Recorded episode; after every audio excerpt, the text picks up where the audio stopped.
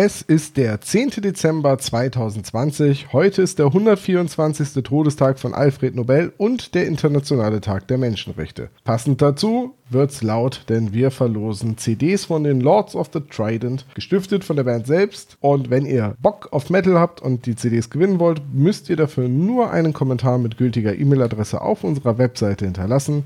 Der Gewinner wird morgen bekannt gegeben. Wir melden uns im Falle eines Gewinnes wegen der Anschrift. Der Rechtsweg ist ausgeschlossen. Und jetzt viel Spaß.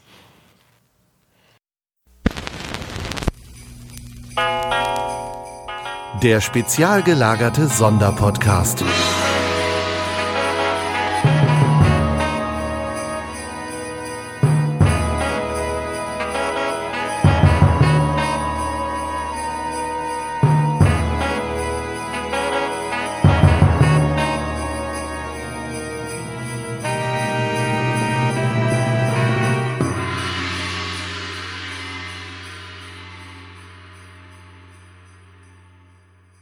Hallo und herzlich willkommen zum spezial gelagerten Sonderpodcast. Es ist der 10. Dezember im Jahre 2020. Hier ist der spezial gelagerte Sonderpodcast mit einer Adventskalendertür und folgerichtig mit Toms Geburtstagsfolge. Ich begrüße, da, Ole, ole. ich begrüße dazu erst einmal den Gast Sebastian. Ich bin Gast, das ist ja voll schön. Ja, und den Hallo, Gastgeber Tom. Wupp, wupp, ich hab Geburtstag. Gastgeber Tom, hast du vielleicht noch ein paar Nüsschen und ein paar Getränke für uns vorbereitet, so als Gäste? Also Hütchen haben wir schon auf, ne? Mit Schirmchen dran und äh, ähm, Tröten haben wir ja auch. Habt ihr aber was falsch verstanden, weil ihr solltet eigentlich Cocktails mit Schirmchen dran haben. Tja, ich wusste, wir haben was falsch Ja, gemacht. Verdammt. alles. Das war auf dem Anrufbeantworter nicht so richtig zu hören. Ne? Doch, ich mache an meinem Geburtstag immer eine Cocktailparty. Ja, ähm, um meine Tochter zu zitieren, Happy Birthday Bla, to bla, you, bla, bla. Schokolade im Schuh, Aprikose in der Hose und eine Bratwurst dazu. Das ist bei uns anders, aber ich singe das Lied jetzt nicht. Aber trotzdem alles Gute zum Geburtstag, Tom. Dankeschön. Ich habe tatsächlich meinen Geburtstag mal fünf Monate später gefeiert, weil ich schon immer mal an meinem Geburtstag grillen wollte. Stark. Kannst du auch im Dezember machen. Ja, ist nur, ist nur ein bisschen kalt. Ist abgrillen so wie ich sozusagen. schon, ich mache das immer schon so. Am 9. November habe ich ja Geburtstag, wie jeder weiß. Und, und da wird immer gegrillt. Also, wenn wir grillen, dann grillen wir da auch. ich habe eine Zeit lang am 1. Dez äh, 1. Januar angegrillt. Angrillen ist auch sehr wichtig. Ja. Tatsächlich habe ich ein paar Jahre lang an meinem Geburtstag immer irgendeinen Quatsch organisiert und das vorher keinem der Gäste gesagt. Also einmal eine Bollerwagentour durch die Kälte. So, wie- ne, das kennt man in Norddeutschland eigentlich vom Kohlessen. Nur es gab keinen Kohl. Äh, ein anderes Jahr habe ich eine So ein Schnitzeljagd Pech. organisiert, wo die Leute nicht wussten, dass es eine Schnitzeljagd wird. Und es gab Schnitzel oder Nee, nee, aber ähm, es war ganz, war ganz lustig. War, jede Gruppe hatte so eine Liste von, von Dingen, die sie besorgen mussten. So zum Beispiel ein kaputtes Fahrradschloss oder ein Foto von der Gruppe auf einer Tasse und, und so weiter. Und äh, tatsächlich saßen wir dann abends im Pub zusammen und haben die Listen ausgewertet, wer, wer was geschafft hat. Und dann trank gerade einer von denen einen Kaffee, griff in seine Innentasche, holte ein Foto, was die drei gemacht haben, raus und legte es auf die Tasse. Smart. Ja, Das ist clever. und an dem Geburtstag habe ich am Hauptbahnhof Matthias Optenhöfel getroffen, der gerade auf den Zug wartete. Äh, habe mich kurz mit ihm unterhalten und ihn gefragt, ob er Zeit hätte, meinen Geburtstag anzumoderieren. Und er musste leider zum Zug. Oder er hatte keine Lust, was ich auch total verstehen könnte. Also das letzte Mal, dass ich bei deinem Geburtstag war, war ich tatsächlich auch in Bremen am Bahnhof und da habe ich aber nur so einen fiesen Messerstecher gesehen. das, Das war, auch Knöfel. Matthias Optenhöfel. Das, so unterscheiden sich. Seitdem der nicht mehr. Schlag den Rat moderiert, geht das bei dem bergab. Ähm, wo wir gerade bei dem sind, ähm, hier in Bremen liegt gerade die Rainbow Warrior äh, vor Anker. Okay, jetzt hast du mich abgehangen. Rainbow Warrior ist äh, das Schiff von Greenpeace und ähm, das war äh, damals eben ein Schiff, wo sehr viele Aktivisten, Umweltaktivisten zum Thema Walfang und so unterwegs waren und da gehörte unter anderem auch Matthias Optenhöfel dazu. Stark. Finde ich cool. Ja. Der war damals Wisst ihr, was das Umweltaktivist Allerbeste bei ist an dem Greenpeace. Ich weiß nicht, Tag? aber immer noch, er war auf jeden Fall äh, sehr äh, medienwirksam unterwegs mit der Rainbow Warrior damals. Und ähm, das macht er heute, glaube ich, nicht mehr. Wisst ihr, was das Allerbeste ist aus, ähm, an dem Tag heute? Ich habe Geburtstag. Genau. Ähm, ja, das ist das zweitbeste. Das allerbeste ist noch 21 Tage, dann ist dieses Scheißjahr rum. Witzig, das denke ich jedes Jahr beim Geburtstag. So, dann äh, lasst uns doch bitte äh, anstoßen auf Toms Geburtstag hier. Ich habe euch ein kleines Glas Whisky eingeschenkt. Ihr wisst, welcher das ist. Ja, ein, ein, ein guter Ben Nevis. Deswegen äh, kontere ich das mit meinem besten schottischen äh, Dialekt und sage, Release the Kraken. Ich habe mir, hab, ich hab mir noch den Kraken rum eingeschenkt. Also Stößchen. Wohlsein. Ja, äh, heute geht es, Tom, du hast sie ausgesucht, die Folge Feuerturm. Frag mich bitte nicht warum. Oder Warum warte, warte hast doch, du die bitte ausgesucht? frag mich warum. Äh, Tom, warum? Ich habe keinen blassen Schimmer. Nein, ähm, das ist zusammen mit Nacht in Angst und das leere Grab eine von drei Folgen, die ich mir damals an einem Tag auf Kassette gekauft habe. Irgendwann Ende der 90er. Und deswegen sind alle drei, weil ich die am Stück und immer im Wechsel gehört habe, so eine Woche lang ähm, bei mir sehr positiv in Erinnerung geblieben. Muss aber sagen, von den drei Folgen ist das doch die schwächste. Also ähm, die andere Nacht in Angst haben wir ja schon besprochen. Das leere Grab heben wir uns noch mal auf für einen besonderen Anlass. Ne? Wenn wir mal wieder so, wenn wir mal so ein richtiges Krisenjahr haben, weiß ich nicht, wo die Welt von einer Pandemie bedroht wird oder so, ähm, da, dann Das ist aber jetzt auch total an den Haaren herbeigezogen. ja, es, ich hätte auch, das passiert in meiner Lebzeit garantiert nicht nochmal. Ähm, aber ne, so blieb jetzt also Feuerturm. Ich mag die Folge immer noch, aber tatsächlich weiß ich nicht genau warum. Aber da kommen wir Okay. später zu. Äh, und weil wir diesmal ähm, ja mitten im Adventskalender drinne sind, äh, schenken wir uns diesmal die Kategorie Was habt ihr so gehört und fangen Oh, gleich danke schön. wir schenken uns die im Adventskalender. Oh, voll schön. Viel besser als Gold. Ihr seid so doof. Aber ich merke schon, euch äh, schmecken die Spirituosen. Ja, der Glühwein, der Glühwein geht gut. Ja, Feuerturm äh, von Ben Nevis. Äh, die harten Fakten bitte, meine lieben Kollegen. Ja, zuerst ist das Buch mit der Nummer 86 im Februar 1999 erschienen. Wisst ihr, was auch im Jahr 1999 rausgekommen ist? Star Wars Episode 1. Vollkommen richtig, Thomas. Das Hörspiel kam dann am 10. Mai 1999. Die Dauer sind 59 Minuten, geschrieben von Ben Nevis. Äh, André Minninger und Heike Dine Körting sind für das Hörspiel verantwortlich. So.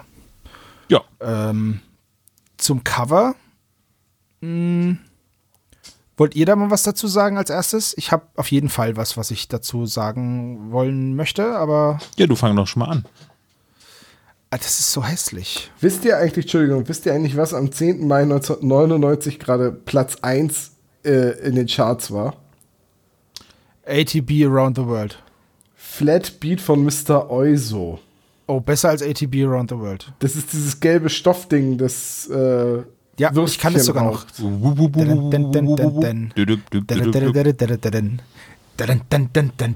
Geht es nicht so? Ja, Quasi, ja. Ach, das war müssen wir jetzt super. dafür GEMA bezahlen? Oder so zahlt nah uns die. GEMA dafür Geld? Ich, ich wollte gerade Ich hab sagen, das so so schlecht nah, vorgetragen. dran wart, äh, schon krass. Krass, krass. Als wenn es äh, Flat Eric direkt gewesen wäre, ne? Krass, ja. Ja, aber äh, Mega. du wolltest auf das Cover zu sprechen kommen. Ähm, Ja, also irgendwie, ich weiß nicht. Das ist nichts Halbes und nichts Ganzes. Das sieht aus wie schlechter Photoshop und dann noch was reingemalt. So, ich weiß nicht, mir gefällt es überhaupt nicht. Also es soll ja ein Turm oder eine Burg oder irgendwas sein. Für mich sieht es aus wie eine Mauer mit einem Loch und hinten dran brennt's und ganz, ich find's ganz komisch. Und es soll ja wohl auch die Szene sein, in der Lady McWiden am, am Turmfenster steht. Oder kann ich mir zumindest vorstellen. hier ist offensichtlich ein Mann, der da zu sehen ist. Vollkommen richtig. Wer, wer ist der Typ? Der Diener, McGeorge. Nein, das glaube ich nicht. Da hat McTom vielleicht recht. Meinst du, McOlaf? Ja, ich glaube schon. Ja, okay. Also ich, ich mir gef also ich so sehr ich die Eigarash Cover sonst mag, aber das finde ich überhaupt nicht schön. Das muss dieser Übergangsding gewesen sein zwischen diesen echten Fotos mit Bearbeitung und aber irgendwie ist es meiner Meinung nach nichts geworden. Ist einfach nicht schön. Vor allem habe ich mal die Frage, was ist denn jetzt eigentlich der Feuerturm? Ja, wenn ich das wüsste, ne? Also es gibt den schwarzen Turm im, Richtig? im Kings National Park, aber heißt der jetzt Feuerturm, weil Justus und Bob es mit der Nebelmaschine übertreiben? Oder? Ich, ich würde fast sagen, ja, weil es die einzige Szene ist, in der in diesem ganzen Hörspiel überhaupt irgendwas warm wird. Also, in Anführungszeichen. Weil da, selbst da brennt es ja nicht. Da husten sie ja nur ein bisschen, weil Nebel kommt. Ja.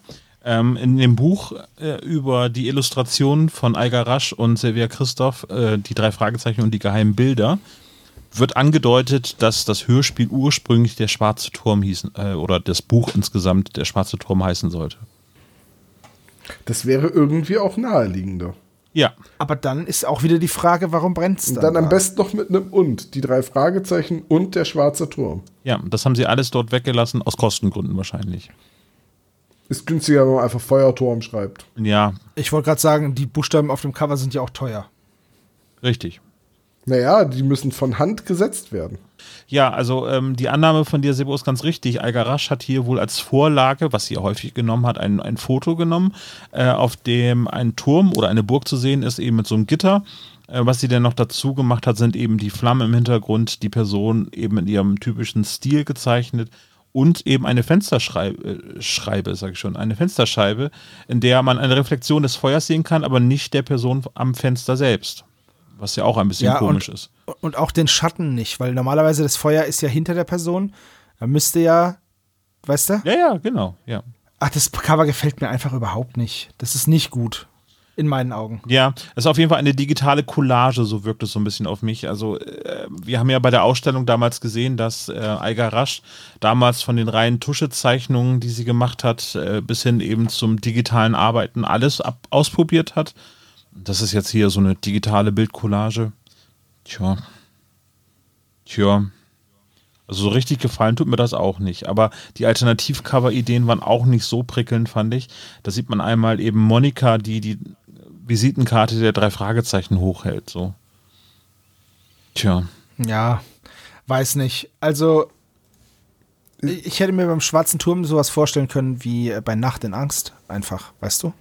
Einfach Oder nur. bei Feuerturm. So, weil so eine bedrohliche Silhouette irgendwie. Ja, jetzt ist aber irgendwie bei der Feuerturm und nach den Angst, die sind jetzt auch noch nicht so weit auseinander von den Nummern her. Und dann schon wieder ein Cover, auf dem einfach nur eine bedrohliche Ja. Silhouette drauf ist. Naja, aber ich meine, dann hätte man vielleicht auch den See mit dem Turm und so ein bisschen Also Wald drumherum. Ganz ohne Flachs. Ich habe bei Cover von Nacht in Angst schon oft gedacht, ah ja klar, Feuerturm. Ähm, ist halt einfach, sieht halt aus wie ein Turm, dieser schwarze Umriss des Museums. Ich glaube, ich hätte es ganz cool gefunden, wenn es irgendwie eine Schachfigur mit einem eingebauten Spiegel wäre. Oder eben das Gemälde von den äh, beiden Armeen, die aufeinandertreffen. Ja, aber ich glaube, das Gemälde konntest du, das ist über. Oder dieser, dieser äh, dicke äh, Campingwart in seinem Man-Beat, äh, Wife-Beater-Unterhemd mit Flecken drauf, der sich am Bauch kratzt. Und einer Sprechblase, die sagt, was gehörst du denn so blöd? Aber auch so geschrieben. Ja, genau Wo- so. Das Also, wäre wo ein der- geiles Cover für diese Folge. Ich hätte jetzt mal ins Rennen geworfen, dass natürlich der Kings Canyon National Park äh, sehr, sehr fotogen ist und da hätte sicherlich auch einiges ähm, äh, an, an Covermotiven sich ergeben, hätte man einfach so diesen Canyon mal genommen. Also er heißt zwar ist jetzt ja genauso fotogen wie der Campingwart. ja vielleicht beides. Vielleicht so im Hintergrund sieht man so die Berge und Vielleicht vorne den, den sieht man Canyon halt. einfach. Was ihr denn hier haben? Ist Wir haben ja Den keine. Canyon, den- das ist so ein bisschen wie King of the Hill, oder? Ja. So. Den Canyon mit Unterhemd vielleicht. Ja. Also ich habe mir den, also da kommen wir nachher nochmal auf, bei der Szene drauf. Also der Campingwart fand ich super. Und die Frau des Campingwarts ist noch viel besser. die einen Ja. Satz hat. R richtig, genau. Und dafür äh, wird er aufgeführt. Das heißt, es gibt relativ wenig Sprecher. Wollen wir die Sprecher kurz durchgehen? Gerne. Also wir haben Ja. natürlich die üblichen Verdächtigen und den Walker Texas Ranger, gesprochen von äh, Lothar Grützner. Äh, Monika haben wir, Hansi Jochmann, also Jodie Foster herself. Äh, und Lady McWiden wird gesprochen von äh, Renate Pilcher und Mac George, ihr Diener von. Die heißt aber Pichler bei mir. oh, du hast recht, äh, Renate Pil Pichler, Entschuldigung. Pichler. Nicht das, was du dann Ja, warum vom Picheln abends kommt das hier? Mein, mein Ben Nevis Ja, hier das ist, meiner weil du Hand abends macht die immer Zunge äh, wieder. Rosamunde Pilcher guckst. Daher kommt Rosamunde Pilcher, ja, das war eine freudsche Fehlleistung. Ist das die nicht Muschel. Rosamunde Pilsner? Ich seid so doof. Das ist, glaube ich, so ein Craft-Bier, oder? Rosamunde Pilsner. Mit so, mit so Einhornstaub. Richtig, richtig. Wenn du es trinkst, kriegst du so, wird die Lippe verfärbt, so rosa halt. Übrigens ist leider Renate Pichler ähm, auch schon gestorben. ne? Ja. Also Lady McWiden ist Renate Pichler und äh, George, äh, McGeorge heißt äh, Johann Schieb Schiebli? Schiebli heißt er wohl, ne? Ja. Ja, Schibli. ja, der junge Chris soll ein sechsjähriger Junge sein, kommt ganz gut hin. Von Daniel Kuth gesprochen und äh, der Campingwart wird von äh, Helmut Ahner gesprochen, der gerade eine Folge danach, nämlich bei Nacht und Angst, eine sehr, sehr ähm, präsentere Rolle hat. Aber er war wohl gerade für, für diese Aufnahme eben gleich mit im Studio und hat eben den Campingwart eingesprochen. Und bei der nächsten und bei der nächsten Folge darf er dann sogar artikuliert sprechen. Dafür Das als ist doch super. Ankunft sprechen, genau. Ja, da ist er quasi, äh, als Campingwart konnte er nicht weiterarbeiten. Wir wissen ja den Namen nicht, aber hat sich dann selbstständig gemacht als Museumsbesitzer. Ja, richtig. Keine schlechte Geschichte. Wer, wer ganz präsent ist in dieser Rolle, ist eben Walker, finde ich, und ähm, gesprochen von Lothar Grützner, der, der ja schon ganz, ganz viele drei Fragezeichen-Folgen gesprochen hat. Vom magischen Kreis bis hin Tanzenden Teufel, Gefahrenverzug ist er mit dabei gewesen. SMS aus dem Grab, Schwarze Katze sogar schon. Also sehr, sehr Ja, ist leider Bekannt. auch vor zwei Jahren gestorben. Aber einer der, ich finde, äh, wenn man den so hört, weiß man, ach ja, der hat schon so viele tolle Rollen gesprochen. Ja, vor allem ähm, ist er mir bekannt gewesen als Sprecher von Jerry Adler aus den Sopranos, wo er die Rolle des Hash Rapkin in der deutschen Fassung spricht. Dem ähm, Geldverleiher und Plattenboss, Produzenten, Mogul, der ein enger Freund von Tony Soprano ist. Hm. Also da, daher kannte ich die Stimme am ehesten, aber ich habe ja auch Sopranos 200 Mal gesehen. Vielleicht sollte ich die Sopranos auch mal gucken. Scheint ja nicht schlecht zu sein. Ja, ich glaube auch. Ich, der hat jetzt seit, seit drei Jahren. Ist Einfach, ein, einfach nur mal, dass ich mit Tom mitreden kann. Ich habe die Sopranos äh, seit das erste Mal 2006 gesehen, seitdem immer mal wieder einzelne Folgen. Jetzt gerade aktuell habe ich wieder alle sechs Staffeln zusammen mit Christine durchgezogen. Ich habe ihr nur äh, immer gesagt, wenn sie gerade nicht mitkommt, können wir Pause machen, dann male ich ihr ein Organigramm, auf welcher Italiener jetzt mit welchem anderen Italiener verwandt ist. Ah, okay. Die Lösung ist jeder mit jedem. Ja, das sind immer Cousins, Vettern, Neffen und so weiter, aber Gab's da eigentlich, gab's da eigentlich noch eine irgendwie ein Spin-off, die Baritons oder so? es wird jetzt bald nächstes Jahr durch Corona ver verschoben ein äh, Spin-off-Film geben, der die Geschichte von äh, Tonys Vater in den 60ern erzählt. Wer ist Toni? Tony Soprano. Ah ja. Das heißt aber, ähm, ah, ist egal. Das heißt Tenöre, aber ist egal. Auf jeden Fall heißt es Tenöre. Nee, ähm, die, das Spin-off wird The Many Saints of New York heißen. Bin Okay. ich sehr gespannt drauf. Wir packen den Link mal in die Shownotes mit rein, wo es dann die Vorankündigung dazu gibt. Aber bevor wir mit der Folgenbesprechung loslegen, Sebastian, möchtest du heute in Geburtstagslaune für Tom den Klappentext vorlesen? Soll ich singen? Wer ist Johnny und warum ist er verschwunden? Nein, also ähm, ich habe hier tatsächlich auch meine Kassette und das Coole ist, mit der Visitenkarte der drei Fragezeichen steht hier dabei und wenn man das Booklet ausklappt, dann ist hier die Original drei Fragezeichen Visitenkarte mit dabei. Zum Ausschneiden ist die haben. denn, oder wie? Ja, zum so Abtrennen eventuell. Ich glaube, aber die bleibt schön da dran. Also, ne? Ja, So. es gab äh, die Visitenkarten mal von den drei Fragezeichen als Beilage von den Eistüten oder es gab mal Eispackungen mit den drei Fragezeichen. Und da waren die so Okay. auf so Plastikkarte drauf gedruckt. Wer ist Johnny? Und warum ist er verschwunden? Die drei Detektive aus Rocky Beach stehen vor einer schier unlösbaren Aufgabe. Sie sollen einen unbekannten Mann finden und ihm einen Brief übergeben, der zu einem geheimnisvollen Schatz führt. Die anonyme Botschaft lockt die drei Fragezeichen in die Wildnis des Kings National Parks. Plötzlich wird der Botendienst lebensgefährlich für Justus, Peter und Bob. Jemand versucht, ihren Auftrag zu vereiteln. Werden die drei Detektive Johnny helfen können, bevor die Falle zuschnappt? Ein Wettlauf gegen die Zeit beginnt. Jetzt fehlt dieses Dim-Dim von Law and Von Order. Law and Order. Dürfen Ja, wir das richtig. benutzen? Äh, ich glaube ja, weil es ist so kurz. Das ist, äh, fällt unter die Drei-Sekunden-Regel, oder? Äh, aber Ähm, mal ganz Das ist das, wenn Essen aufs Ess auf den Boden fällt, oder diese drei Sekunden. Wann wird denn diese Geschichte lebensgefährlich für die drei? Äh, Und diese wo Rutsche. ist es denn bitte ein Wettlauf mit der Zeit? Ja, das ist absolut richtig. Das wollte ich auch gerade sagen. Das ist ein Text, den hätte die Bild-Zeitung nicht schöner schreiben können. Ich habe da ein paar Ansatzpunkte, warum äh, die Zeit drängt, äh, weil es gibt ja diese wunderschöne Höhle, äh, in der das Licht hineinfällt und dadurch Mhm. einen besonderen Punkt wahrscheinlich in der Hö- Höhle beleuchten soll. So etwas gibt es ja in, in Irland äh, wirklich, wo, wo es eben eine Höhle gibt, wo einmal im Jahr das Licht so gut steht, dass äh, dort ein besonderer Fleck beleuchtet wird in dieser Höhle. Und, Ist der äh, kleeblattförmig oder was ist so besonders an diesem Fleck? Nee, aber es ist halt irgendwie wirklich ein sehr, sehr kleines Loch und ähm, es scheint dann mehrere Meter tief in diese Höhle hinein. Ah ja. Also, also mal davon abgesehen, dass äh, ähm, wenn man sich ein bisschen mit Sonnenuhren auskennt. Also es ist jetzt so, dass dieser Lichtstrahl ja nicht immer an dieselbe Stelle fällt. Und dadurch ist dieser Punkt total random. Ja, richtig, genau. Deswegen ist es total Quatsch, dort etwas zu suchen. Dementsprechend. Ja, also ich wollte es nur gesagt haben, weil das wandert. Und dann ist der Punkt halt, das müsste, da müsste ein Datum dazu gegeben sein. Ist es aber nicht. Weil die ja sagen, ja, ist, ist da irgendwo so. Ja, vielleicht wurde Also- das ja unglücklich weggekürzt. Mag sein, Nein. aber so funktioniert es auf keinen Fall. Und dieser Wettlauf gegen die Zeit, vielleicht drängt die Zeit, aber es ist kein Wettlauf gegen die Zeit. Es gab mal eine Knight Rider Hörspielfolge, die ist Wettlauf mit dem Tod.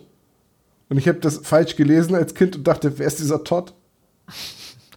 Wettlauf mit dem Todd. Wettlauf mit dem Todd. Der Todd. Telltot, äh, Tot, äh, Toltet. Ta- Tatsächlich frage ich mich aber bei dem ganzen äh, Lichtpunkt an einer Höhlenwand-Dings, wer merkt das? Ich meine, jetzt hier diese in Irland, diese Höhle, wo das einmal im Jahr gut steht, um einen ganz bestimmten Punkt. Das ist es irgendwie vor ein paar hundert Jahren mal in die Höhle, jemand reingegangen, hat das gesehen und gedacht so, ach Mensch. Kam am nächsten Tag wieder, oh, Mist. Hm. Und hat dann da rumgesessen und gewartet, bis es wieder soweit ist, oder? ja, richtig. Zumal das ja einmal der Jahreszyklus der Sonne ist und was jetzt nicht so gravierend ist, aber die Erdachse neigt sich ja auch immer wieder und die, die eiert ja. Habt ihr das eigentlich damals in der Ausbildung gelernt? Sonnenuhren stellen? Ja, nein, also eine Sonnenuhr ist ja eine, eine Sonnenuhr ist ja eine ortsfeste Uhr. Du lachst, Olaf. Eine Sonnenuhr, wenn du die nimmst und ein paar Meter verrückst, geht die schon nicht mehr. Dann funktioniert es nicht mehr. Also nicht jetzt fünf Meter, aber wenn ich die jetzt nehme und im Nachbarort aufstelle, dann ist das schon alles, kannst du sie in die Tonne hauen. Funktioniert es nicht mehr. Die muss also, Also tatsächlich für ihren Aufstellungsort quasi geeicht werden. Die, ja, und die ist auch ortsfest. Und es ist dann auch nur da so. Und ähm, deswegen, durch diese, tatsächlich durch dieses Kippen der Erdachse und dieses Eiern, ändert sich das auch. Das ist jetzt nicht so super gravierend, weil eine Sonnenuhr aber auch nicht super genau ist. Willst du mir jetzt sagen, dass alle Cartoons irgendwie, die in Ägypten spielen, wo jemand eine Sonnenuhr am Handgelenk trägt, dass die mir eigentlich Scheiß erzählt haben? Nein, die sind cool, das funktioniert wirklich. Ah, okay, gut, super. Ich habe nämlich eine Sonnenuhr zum Geburtstag bekommen. okay, wo waren wir stehen geblieben? Und wir waren jetzt gerade bei diesem Loch in dieser Höhle. Ähm, Nochmal eben den Verweis auf Irland. Das ist äh, Newgrave. Das ist äh, eine Megalithenanlage ist das. Und dort kann man eben dieses Schauspiel einmal im Jahr sehen. Sehr, sehr genau, spannend eben ist das. einmal im Jahr und das ist halt als Versteck für einen Schatz eher ungünstig. Naja, aber sowas hatten wir ja da auch schon. Mh, wo war das denn? Das war doch beim äh, sprechenden Totenkopf. Musste da nicht auch etwas, oder nee, Fluch des Rubins war das, ja, ne? das war das mit dem sprechenden Totenkopf, das war ja das, wo Rubins. der, das Ja. mit dem sprechenden Totenkopf war ja das, wo der Totenkopf gesprochen hat. Ja, und Fluch des Rubins war die Folge, wo der Lichtschein in dem Tal an einem ganz bestimmten Tag im August, Genau, am ja. Geburtstag von August August. Also ich würde jetzt einfach mal sagen, dass, dass diese. Aber das ist dann wieder, das ist ja dann wieder okay. ja, Aber ich, Das, das, kann ja funktionieren. das ist, Willst du glaub ich, etwa sagen, dass sich Robert Arthur mehr Mühe gegeben hat als Ben Nevis? Ähm, also bei diesem Whisky würde ich jetzt das nicht gerade behaupten. aber auch nur, weil du noch keinen echten Arthur getrunken hast. Arthur, Arthur, Arthur, Arthur. Pizza, Pizza, Pizza, Pizza. Ja, ich wollte es nur Mhm. mal erwähnt haben, weil das einer der Punkte ist, die so ein bisschen das Hörspiel unrealistisch machen, aber das ist ja auch vollkommen egal. Zum Glück nur der eine. Nein, es ist, es ist einer der, der mehreren, aber ja. Apropos äh, unrealistisch, ähm, kommen wir gleich einmal auf die erste Szene zu sprechen, wo ich jetzt einfach mal die äh, starke These in den Raum werfe, dass hier sich Ben Nevis mehr Mühe gegeben hat als äh, die Hörspielskripter. Äh, Ist das jetzt eine steile These deinerseits oder? Ja, Okay. Na, ich, würd, ich bin durchaus gewillt, dem zuzustimmen, aber ich will erst die Begründung hören. die, die erste Szene, äh, ich fasse sie mal ganz kurz zusammen, die drei liegen am Strand, dann kommt der kleine junge Chris und gibt ihnen einen Umschlag und ein, also einen geheimnisvollen Umschlag mit drei Fragezeichen drauf und äh, Justus entscheidet sich, den Umschlag erst später in der Zentrale zu öffnen, weil sie erstmal baden gehen wollen. Und das ist etwas, was ich mit Justus Jonas überhaupt nicht vereinbaren kann. Der ist so neugierig und so versessen darauf, irgendwie einen neuen Fall irgendwie anzunehmen, dass er garantiert nicht warten würde, diesen Briefumschlag zu öffnen, um dafür baden zu gehen. Dementsprechend, Justus Ja. ist aber auch ein sehr guter Schwimmer und vielleicht ist die Prioritätenliste Schwimmen, Geheimnisse, Kirschkuchen, Nickerchen. also jetzt mal Hand aufs Herz. Ne? Also wir, wir, wir haben jetzt insgesamt schon na, ein bisschen mehr als 75 Folgen besprochen. Meinst du, Tom? Nein. Okay. Olaf, wir haben doch jetzt 75 Folgen besprochen. Das musst du doch mittlerweile wissen. Tja. Aber was ja im Internet funktioniert, kein Sarkasmus. Das stimmt. Ähm, nee, ich habe mich das auch gefragt, wie das kommt. Und äh, naja, ich weiß ja, dass du das erste Buchkapitel gelesen hast, deswegen sage ich das jetzt nur Sebo. Im Buch ist es anders. Wie ist es denn im Buch, lieber Thomas? Im Buch machen sie den Umschlag sofort auf, lesen sich das durch, machen dann aber den Umschlag mit dem, der nicht an sie adressiert ist, nicht auf. Und äh, sie unterhalten sich noch länger mit Chris. Und sie erwähnen, ah, vielleicht ist das aber auch ein Streich von Skinny Norris. Der ist ja in letzter Zeit mit so ein paar Schlägern unterwegs. Und äh, dann fragen sie Chris, ob er, den ob er Skinny Norris den Schläger kennt. Und dann sagt Chris ja und deutet auf einen blauen Fleck, den er hat. Also Skinny Norris verprügelt kleine Kinder. Vielleicht haben und- sie das deswegen rausgelassen. Und, und dann gibt es halt auch noch die Szene, wo sie dann abends ins Industriegebiet gehen, an die äh, Carrie-Ecke Arden. Ja, eine sehr Ja. schöne Anspielung, ja, ja. Finde ich auch mega gut. Und leider nicht die einzige. Äh, und dann diese Übergabe durchführen wollen, aber die kann ja gar nicht stattfinden, weil der Brief kommt ja von Johnny. Das heißt, es muss da ins Leere laufen. Dann gibt es noch eine Szene, wo die drei von der Polizei angehalten werden, weil sie sie für Einbrecher halten. Und da muss Inspektor Cotter sie rausboxen.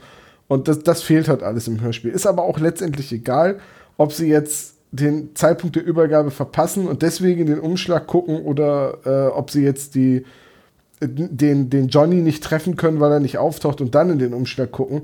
Das ist eigentlich nur Exposition für die ganze Geschichte. Aber Olaf hat schon recht, die Begründung, dass Justus lieber schwimmen gehen will, äh, ist schon irgendwie komisch. Oder sagen wir, im Gegensatz zu Justus an der Stelle etwas dünn. Ja. Ja. Ja, äh, also im Buch oder im ersten Kapitel, das, was ich gelesen habe, ist es halt so, dass Peter auch äh, ein wenig angeschlagen ist, weil er die Nacht irgendwie mit Kelly zusammen durchgezecht hat oder irgendwas anderes getan hat. Peter ist übelst verkatert. Da kann mir jetzt noch einer erzählen, dass das eine Kindergeschichte ist oder eine Jugendgeschichte.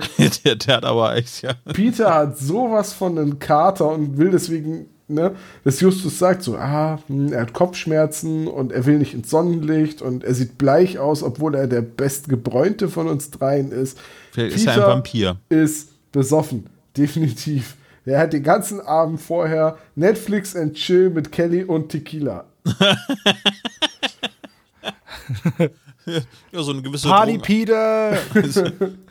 so eine gewisse Drogenaffinität wird ihn ja dann später auch noch irgendwie äh, zuteil, ne? Irgendwie, wenn er dann beim äh, Mann ohne Kopf in der Disco ist, dann ist er ja auch den Partydrogen nicht ganz unaufgeschlossen, ne? nee, aber es, es, wird zumindest im Buch sind äh, Peter und Kelly vor dem Fernseher versackt und haben irgendwie die Nacht durchgewacht. Und auch. Ja, aber ist schön, ne? Damals gab es halt, 99 gab es noch nicht Netflix und Chillen, ne? Nee, nee, da, da, war das noch Fernsehen. Deswegen haben sie auch kurz in Tal der Tränen reingeguckt. Da gab es nicht Netflix und Chill, da gab es VHS und Rummachen. nee, da gab es den Videoabend, so hieß das dann. Ja, das war genau das Gleiche. Aber du musst das halt auch dann schon äh, zeittechnisch richtig einordnen, diese Begriffe. Ja. Ach ja, Videoabende. Ach, war das schön. Ja, also erste Szene ähm, endet denn so, dass äh, sie nach dem Baden äh, in die Zentrale kommen und dann den Umschlag öffnen und stellen dann fest, auch Mensch, wir kamen jetzt eine Stunde zu spät. Wir hätten vor einer Stunde hätten wir den Umschlag übergeben sollen in der S Straße. Und jetzt haben wir da drinnen noch einen Umschlag. Ja. Und äh, weil sie jetzt nicht versucht haben, was ich ja auch normalerweise so erwartet hätte von den drei Fragezeichen, dass sie jetzt versuchen, denjenigen, äh der den Brief bekommen soll, jetzt nochmal später aufwendig zu machen, sagen sie jetzt einfach, Mensch, wir öffnen den Umschlag jetzt einfach mal. Ja, also das ist ein typisches Drei-Fragezeichen-Verhalten. Allerdings, wir kriegen ja, wollen wir da jetzt schon kurz drauf eingehen? Wir kriegen ja am Ende gesagt, dass eigentlich der, äh, dieser, dieser Mark Walker, den den Brief hat zus zuspielen lassen über den Jungen. Richtig. So. Ähm, aber was genau hat er denn damit bezweckt? Weil er hat ihnen den Brief gegeben mit diesem Warnzettel, dass sie ihn nicht aufmachen sollen. Kennt er sie so gut, dass er weiß, die gehen jetzt baden und machen das nicht und dann machen sie es auf? Weil das nee. ist das, was ich nicht so ganz nee, Es wirkt halt einfach so, dass es einfach nur so, so ein Fake-Auftrag war, so dass die eben äh, diesen Umschlag einfach so bekommen, damit sie dann ihr Ding machen damit. Also er möchte ja möglichst unerkannt bleiben, Ne, er ist ja auch nicht ja, ja, der, der Rubbish Mike, der da am Strand irgendwie rumläuft und von jedem gekannt wird. Ja, ja, das, das äh, es leuchtet mir ein. Nur der, der, dieser Mike ist ja der, der Typ, der, der dieser, dieser Glenn McHart. Ja, richtig. So. Äh, der legt ja diesen, diesen Mark Walker rein. Mit diesem Brief. Ja. So. Und der beobachtet das auch alles, weil der kriegt mir mit, dass der Brief an die drei Fragezeichen geht. Mhm. Richtig. Da wird er sogar noch darauf hingewiesen. Da, da, wird der Chris gefragt, ob das der verrückte Mike war, der den Brief gegeben hat. Wird der Richtig? verrückt genannt? Ja. Ja, Crazy Mike. Ja. Richtig? Ja, ja, ich glaube. So, ich und mir erschließt sich einfach nicht, was der Mark Walker mit diesem, mit dieser Briefübergabe machen wollte. Weil wenn die drei Fragezeichen das jetzt gelesen hätten und gesagt, oh, wir müssen den abgeben, und wären zu dieser Kreuzung gefahren, was wäre denn da gewesen? Wäre dann der nicht gekommen oder, oder was? Also ich ja. check das nicht so ganz. Ja, ich, ist nicht ganz klar. Tom, hast du da ein bisschen mehr Klarheit drin? Nee, nicht so richtig. Also es wird zwar deutlich, dass der Mark Walker die drei Fragezeichen für absolute Spezialisten hält und trotzdem glaubt, dass er äh, sie irgendwann überlisten kann. Ähm, also er, er, er scheint sie schon zu kennen, weswegen er schon glaubt, dass sie neugierig genug sind, um halt doch in den Umschlag reinzugucken, aber hätte genauso gut schief gehen können. Okay, ja, das, also ist, das ist wieder so eine Ich lasse den Walkman da liegen Geschichte. Ja, okay, der Walkman ist halt natürlich noch äh, noch unwahrscheinlicher, ja. Ja aber ja, aber das Ganze so äh, erstmal bei denen so in den, in den äh, Hut zu werfen und zu sagen, hier, guck mal nach, was ihr damit machen könnt, ist grundsätzlich keine schlechte Idee. Weil es passiert ja auch genauso, sie öffnen den Umschlag, den zweiten Umschlag und sehen dort einen Rätselvers, der sie zu einem Schatz führen soll. Und ähm, der Rätseltext ist ganz nett gemacht, finde ich. Also ich fühlte mich dann da an, an viele alte Rätsel erinnert. Ähm, die sind heute natürlich noch ein bisschen umständlicher und nicht ganz so geradlinig, wie das, ich sage jetzt mal, bei den ersten 20, 30 Folgen der Fall war. Die Spur führt dann, und das löst Peter in dem Fall das Rätsel als erster? Wieso? Also. Ja, weil er ja das Brainstorming macht und dann. irgendwie, Ja, ne? aber der, der, aber er kann ja nichts mit dem gestormten Brain anfangen. Er weiß ja nicht, was er sagt. Also, es geht ja um dieses geschützte Königreich und dann zählt er alles auf, was man schützen kann. ja. So, und dann eben auch Natur. Und dann kommen sie eben auf diesen Kings National Park, dass der das geschützte Königreich ist. Und dass sie da einfach dann hinfahren. Und das machen sie dann auch am nächsten Tag. Ja. Der Realitätscheck wird auch gleich gemacht, weil der Notar Pallister äh, wohnt in Rocky Beach. Das ist also eine reale äh, Figur. Und ähm, Ja, jetzt geht es schon los mit den ersten Anspielungen, äh, was Schottland betrifft. ja, warte. Also da muss man jetzt einmal für die Einordnung dazu sagen, dass äh, eigentlich die drei Fragezeichen auf eine Klassenfahrt gehen sollten. Gemeinsam nach Schottland. Bob und Peter bleiben aus Solidarität zu Justus eben in den USA, weil Justus sich die Reise nicht leisten kann.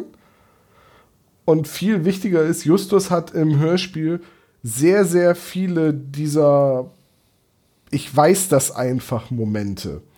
Angefangen beim Kampelit über äh, den Notar Pallister gibt es wirklich. Und Tal der Tränen ist eine Telenovela, die geschrieben wird von Glenn, Glenn McCart. Das sind immer diese Momente, in denen Justus halt einfach so wirkt, als hätte er unfassbar viel nutzloses Wissen einfach so intus. Als würde er das einmal hören, könnte es nicht mehr vergessen und, ne? Und das sind fast immer Un- Kürzungen aus dem Buch, weil Justus nämlich eigentlich ein sehr guter Beobachter ist, der verdammt gut kombinieren kann, aber der sich nicht einfach tonnenweise unnützes Wissen merkt.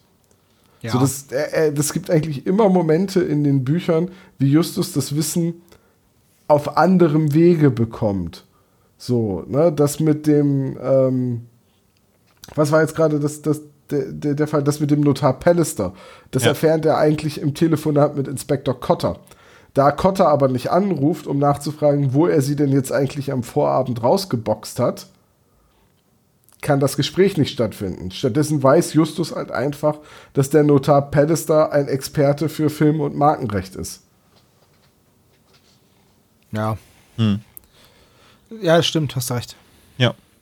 Schön ist aber auch denn, dass äh, hier in dem Rätsel auch noch von der Herrscherin im Schwarzen Turm gesprochen wird. Also da war der Name Schwarzer Turm durchaus noch drin.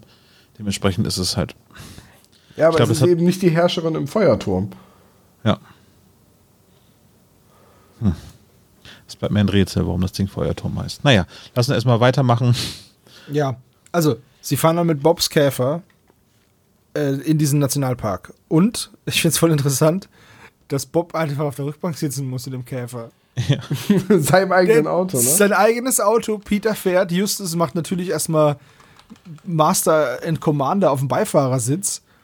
Und Bob sitzt hinten und sagt, ah, fahr mal ein bisschen langsamer, bitte, oh, da ist ein Schlagloch, oh, bitte nicht mein Auto kaputt machen. Und Okay. Peter so voll, chill, ich fahr hier, wie ich will. Das, wo ich mir denke, wow, das müsste einer mal mit meinem Auto machen. Oh, warte mal, Feuer. ich möchte meine Glaskugel rausholen. Warte mal eben kurz. Ich sehe etwas, was Tom zu sagen hat. Tom? Tom würde sagen, es ist bestimmt im Buch der MG, der gefahren wird. Nee, der MG hat aufgeschlitzte Reifen.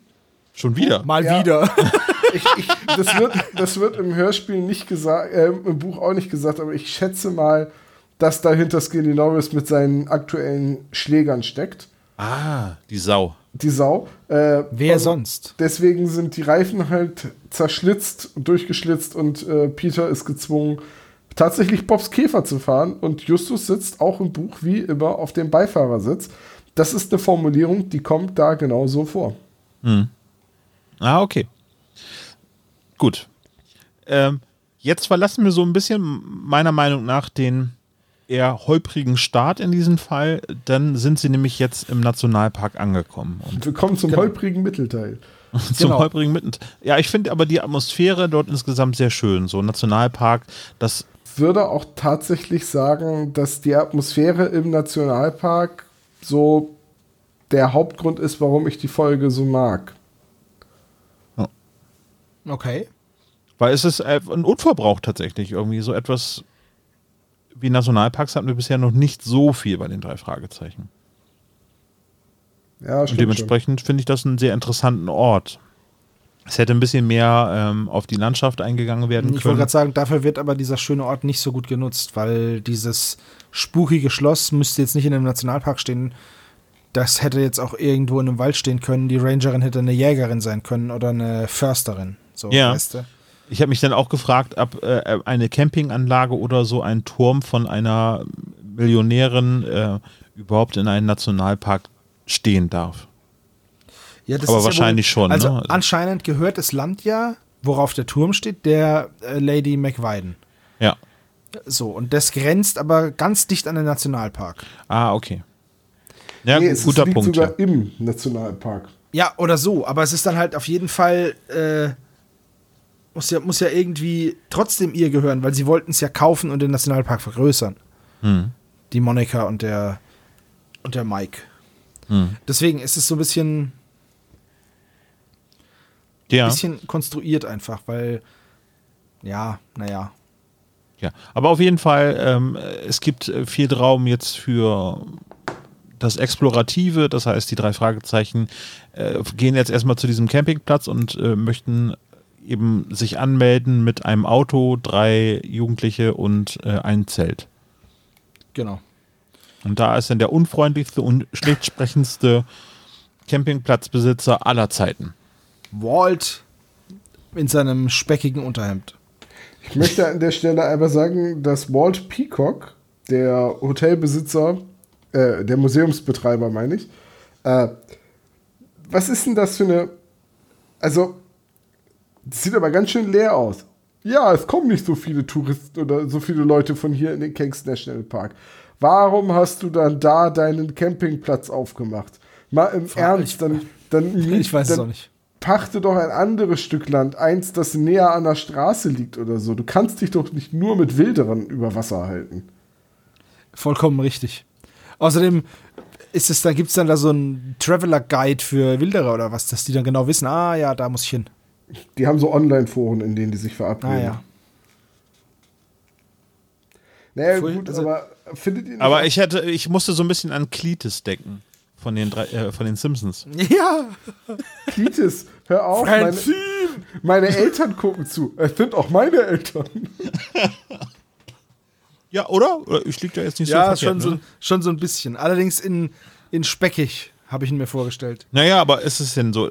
Also, ja, Tom, du bist natürlich da eher äh, karriereorientiert, so als Campinginhaber, aber ich glaube, der will einfach nur in seinem Trailer sitzen, Fernseh gucken und Aber der Mann muss doch auch was essen und seinen Strom bezahlen. Und ich möchte jetzt keinem Campingplatzbesitzer zu nahe treten, aber das ist jetzt nicht unbedingt die Money-Karriere, oder?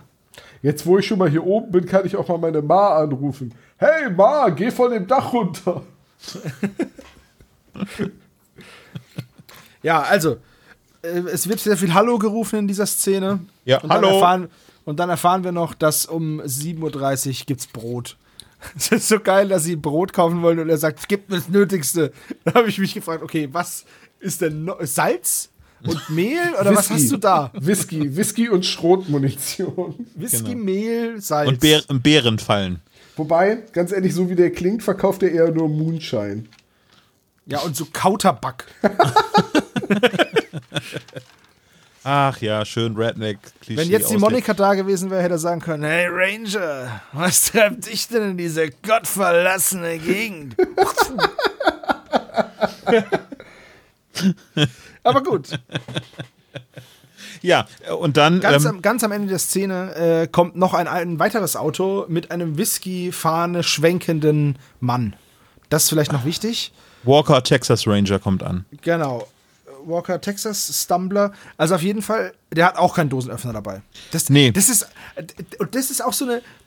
Der geht zu dem Campingplatzwart und sagt: Haben Sie Brot?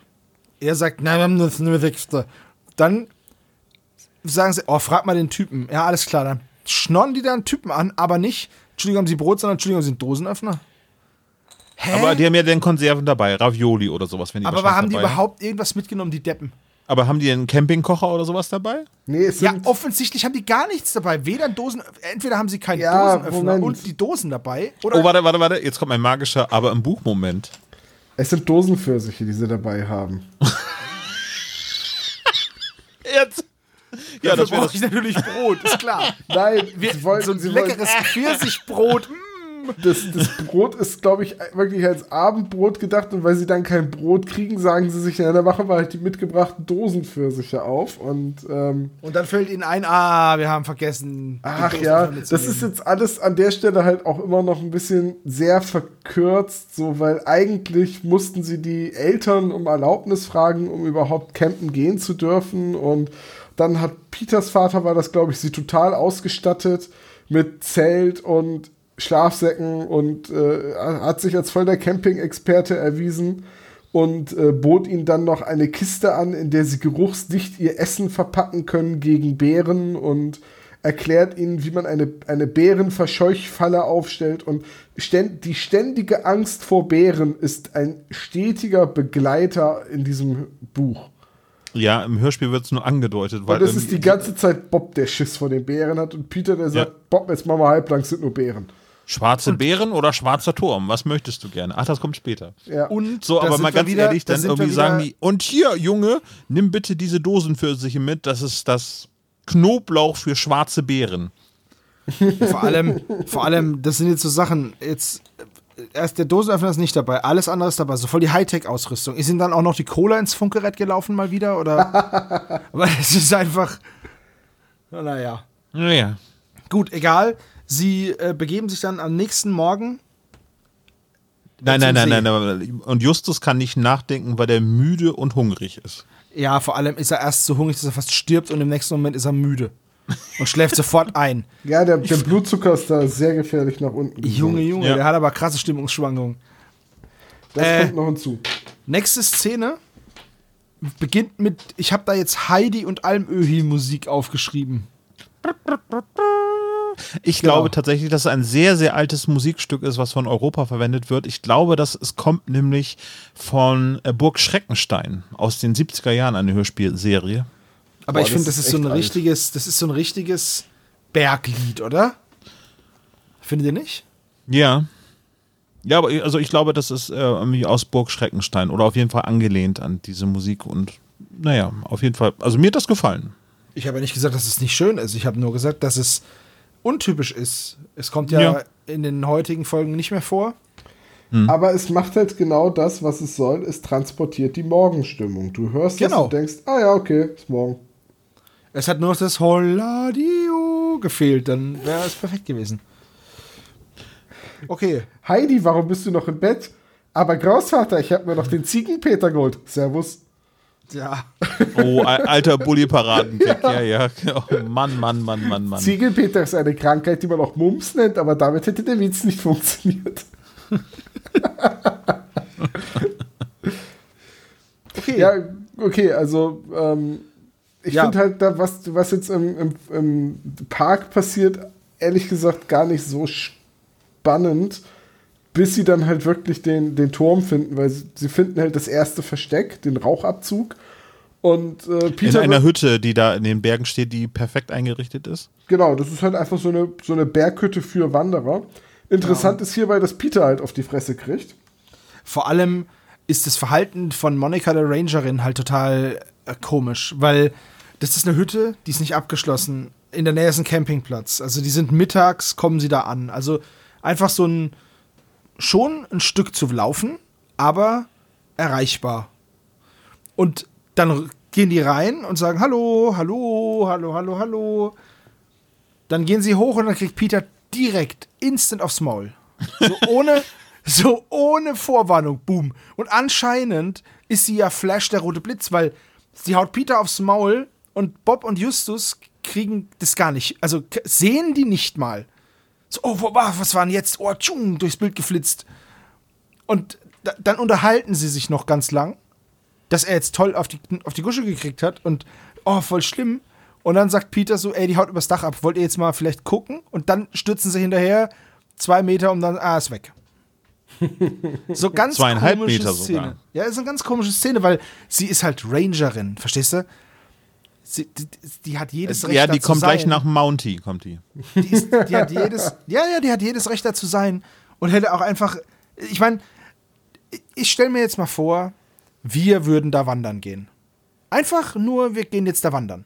Ja, dann kriegst du ein paar aufs Maul. Das gefällt mir bisher so ganz gut, ja. Und dann gehen wir da rein und ich krieg auf die Fresse. Wir haben nichts gemacht, wollten nur kurz was essen oder trinken, gucken, ah, vielleicht gibt es da ja eine, einen Hüttenwirt und bums, krieg ich auf die Fresse. Ja, Tom und ich würden erstmal feixen und dann würden wir gucken, wer das denn geschafft hat. Richtig, aber, aber ist doch kein, das ist doch kein rangeriges Verhalten. Also ich habe nie Walker Texas Ranger jemand aufs Maul hauen sehen. Nie. Nee, nee, Roundhouse Kick wäre besser gewesen dann wahrscheinlich. Volle Kanne Roundhouse Kick. Peter kommt um die Ecke, BAM! Was? Wie? Wo? Hadouken! Na, naja, aber es, es ist schon so, dass äh, im, im Buch Peter die ganze Zeit verarscht wird, dass er von einer Frau äh, auf, aufs Maul bekommen hat. Und äh, da ist Monika auch wesentlich brutaler. Also sie schlägt ihm einen Zahn aus, bricht einen anderen ab und ramponiert ihm die Nase. Ja, Nein. Und dann, haben die, und dann haben die nichts Besseres zu tun, als ihn zu verarschen. Wer Frauen verarscht weil sie, und, und tut, als könnten sie nicht hauen, der soll einfach mal mit Regina Halmich in den Ring steigen. Also, das ist ganz also einfach. ja, Oder Bob verarscht Ketikian. Peter die ganze Zeit so ein bisschen, dass er ja so einen ganz besonderen Schlag bei den Frauen hätte. Okay, Ähm, das ist lustig. Solche Sprüche muss Peter sich die ganze Zeit anhören und ähm, dass, dass er die durchschlagenden Argumente hätte, wenn es um Frauen geht und und und. Ähm, aber das mit dem Zahn und so, nein. Aber ne, äh, Monika ist Kampfsportexpertin. Ah. Muss man auch können, wenn man regelmäßig mit Schwarzbären wrestelt. Also. Ah, sie ist Rangerin in dieser gottverlassenen Gegend. ja gut, auf jeden Fall finden sie jetzt schon Ich finde die Rolle insgesamt aber trotzdem ziemlich gut, muss ich mal sagen. Ja, ich, hab, Also, ich, ich finde die auch, äh, auch okay, nur die Einführung der Rolle in die Geschichte, die finde ich ein bisschen missglückt, weil sie hat keinen Grund, sich zu verstecken. Wenn die zur Tür reinkommen und sagen Hallo, und das ist ja auch nicht, das ist ja auch ganz freundlich, wie die da reingehen. Ja, jein, aber sie, äh, also muss ich jetzt mal aus ihrer Sicht, sie vermutet ja dort äh, Wilderer in dieser Hütte. Ja, und die dann sieht sie, meistens es sind mit drei Waffen Jungs. ausgestattet sind. Und da kommen jetzt eben drei Dudes, äh, die völlig überraschend auf diesen Campingplatz angekommen sind. Vielleicht sind das auch einfach, keine Ey, Ahnung, verzogene Gören, die auf Bärenjagd gehen wollen. Ey, sorry, Alter, aber ich habe jetzt auch noch nie in einem Urlaubsort angerufen und alle allen Bescheid gesagt, so, ey, ich komme jetzt übrigens in zwei Wochen mal vorbei, nur dass ihr Bescheid wisst, dass ich nicht auf die Fresse krieg, wenn ich zu euch komme. Was ist das denn? Das wäre sinnvoll gewesen. Oh, voll überraschend gehen die in Urlaub. Also, das ist halt, ich weiß nicht. Ja, ich sehe die Begründung, dass sie ein, äh, an der Stelle einen, ähm, ein, ein äh, Wilderer vermutet und deswegen sofort zuhaut. Ah, die ist schon, die ist schon ein bisschen dünn, muss man fairerweise sagen. Dankeschön, weil das, sie sieht doch, wen sie da schlägt. Sie, sie haut da einen 16-jährigen Jungen. Ja, aber den richtig. Ja, der hat keine Chance. Ja. Aber auf jeden Fall in dieser Hütte erfahren sie jetzt, worum es geht. Nämlich sie finden den ersten Teil des Skriptes vom Band Nummer 34 ähm, der Telenovela. Was ist es denn? Also es wird als Soap Opera dargestellt. Ah, ich glaube, es ist dass einfach, ich glaube, es ist einfach die, die 90er-Jahre-Variante von Game of Thrones. Ne, oder Outlander hätte ich jetzt sowas vermutet, weil das ist ja irgendwie so äh, Fantasy Romance, so wird's Ja, irgendwie okay. Habe ich, ne? hab ich nie gesehen. Deswegen, ich weiß nur, dass es irgendwie so ein Zeitreise-Ding ist und ich hasse Zeitreise. Ja, auf jeden Fall eine Serie, die ähm, wohl als Soap läuft, aber dann finde ich 34 Bände recht dünn. Da müsste es aber eher sein, dass es dann quasi Romane sind, also richtig dicke Romane zu, zu dieser Fernsehserie. Ja, aber dann, äh, ich weiß nicht. Äh, Ich verstehe auch nicht, warum er für alle erreichbar, weil der Plan von diesem, äh, von diesem Mike ist ja, dass seine Monika das Manuskript bekommt. Warum er dann, er, er erzählt nämlich von dieser, von diesem ersten Teil, erzählt er eher nichts. So, äh, sie findet ja nur den zweiten Teil des Manuskripts. Den ersten würde sie gar nicht finden, weil in dem Brief, den sie kriegt, das kommt ja dann später, steht ja nur, geh mal an, an unseren gemeinsamen Aussichtspunkt und schau dir die schöne Landschaft an. Ja, und da bin ich mir ehrlich gesagt nicht so hundertprozentig sicher, wie das gemeint ist. Ich habe mir das dann so erklärt, dass das endgültige Skript, also das vollständige Skript, einfach von vornherein bei dem Fernglas versteckt ist. Ein Ort, den nur sie und Glenn McCart kennen. Und äh, das, das, also das echte Skript, das vollständige Skript liegt da. Und der Rest, die falschen Brotkrumen, da ist ja auch einfach ein, ein, ein falscher Pfad drin beschrieben, der dich auf diese Höhle verweist, äh, das gar nicht zu einem Ergebnis führt. Ja, So habe ich, so hab ich mir das dann Also, dass das- hergeleitet. dass das Keine so ein- Ahnung, ob das jetzt Sinn ergibt, aber dass das ein Köder war, der Teil 1 oder was? ja, im Prinzip schon. Ja, okay. Aber es ist ja der richtige Teil 1, weil Ja, aber vielleicht ist der erste Teil auch einfach denn obsolet, weil ohne das Ende wäre es egal, den ersten Teil zu besitzen. Also im Grunde genommen muss der, äh, der, der ähm, wenn er auf zwei Hälften aufgeteilt wird, muss der zweite Teil ja auf jeden Fall auch gefunden werden. Das ist ja dann schon ein, ein Plan, den er hat. Und er geht dann wahrscheinlich davon aus, dass ähm, die, die falschen Leute, also entweder Johnny oder eben äh, die Lady, ähm, dieses Skript finden und dann später so viel Geld zahlen eben an Monika, dass äh, sie eben die vollständige Geschichte verfilmen können. meinst du? Also das würde ja bedeuten, So habe ich mir das halt immer so in meiner romantischen Vorstellung. Das ist Ähm. sehr süß, Olaf. Aber meinst du nicht, dass man auch eine auf Büchern basierende Serie machen kann, wenn einem der Buchstoff ausgeht? Ja, aber überleg mal, dann hast du am Wie Ende scheiße dann die achte kein Staffel Ende war? und dann Ja. denkst du dir selber was aus und ist das scheiße. Ja, richtig. ja. Also, äh, ich, ich finde die Idee ja an sich schön, aber die Umsetzung ist so holprig. Durchs ganze Hörspiel.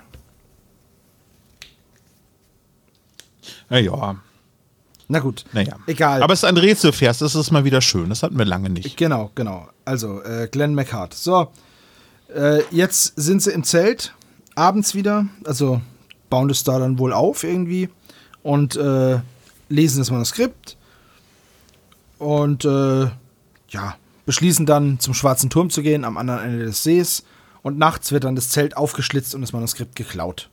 Der auch der Schwarze See heißt. Also wenn man jetzt annimmt, dass es ja dieser Kings Canyon ist, ähm, von dem dort einfach nur vom Kings National Park gesprochen wird. Äh, also ich konnte da leider keinen schwarzen See und auch keinen schwarzen Turm entdecken. Also das ist dann schon alles Fiktion. Sonst hätten wir euch gerne auf eine Google Maps Tour mitgenommen. Das wäre lustig gewesen, glaube ich. Aber ne? leider, also ich glaube leider- auch, so, durch einen Nationalpark durchzuklicken, ich glaube, das hat auch sehr, sehr schöne Bilder. Ja, das glaube ich auch. Und ich glaube, es, äh, wenn man sich das anguckt, äh, dieser Kings Canyon erinnert tatsächlich mich also ein bisschen so an die Highlands. Aber ganz entfernt. Also, die Vegetation wird sicherlich eine andere sein, zumal niedriger. da diese riesen Mammutbäume auch wachsen. Okay. Cool. Die Dann kommt der Schlitzer. Die würd ich ja schon gerne mal sehen, diese Die Nacht des Schlitzers. Ja, Genau. Neues vom Schlitzer. Also, Peter will dann aufgeben, Bob und Justus überzeugen ihn, weiterzumachen. Der nächste Morgen beginnt und äh, ja, sie kraxeln dann da durch die, durch die Landschaft und begegnen dann dem Mann mit der Whiskyfahne vom Vortag. Der Sam Smith heißt, ne? Oder wie heißt der? Äh, ja, irgendwie Mr. Smith. Irgendwie so.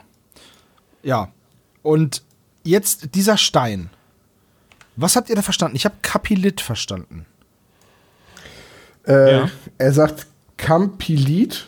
Aber Kapillit ist doch ein Stein, ist doch ein Mineral.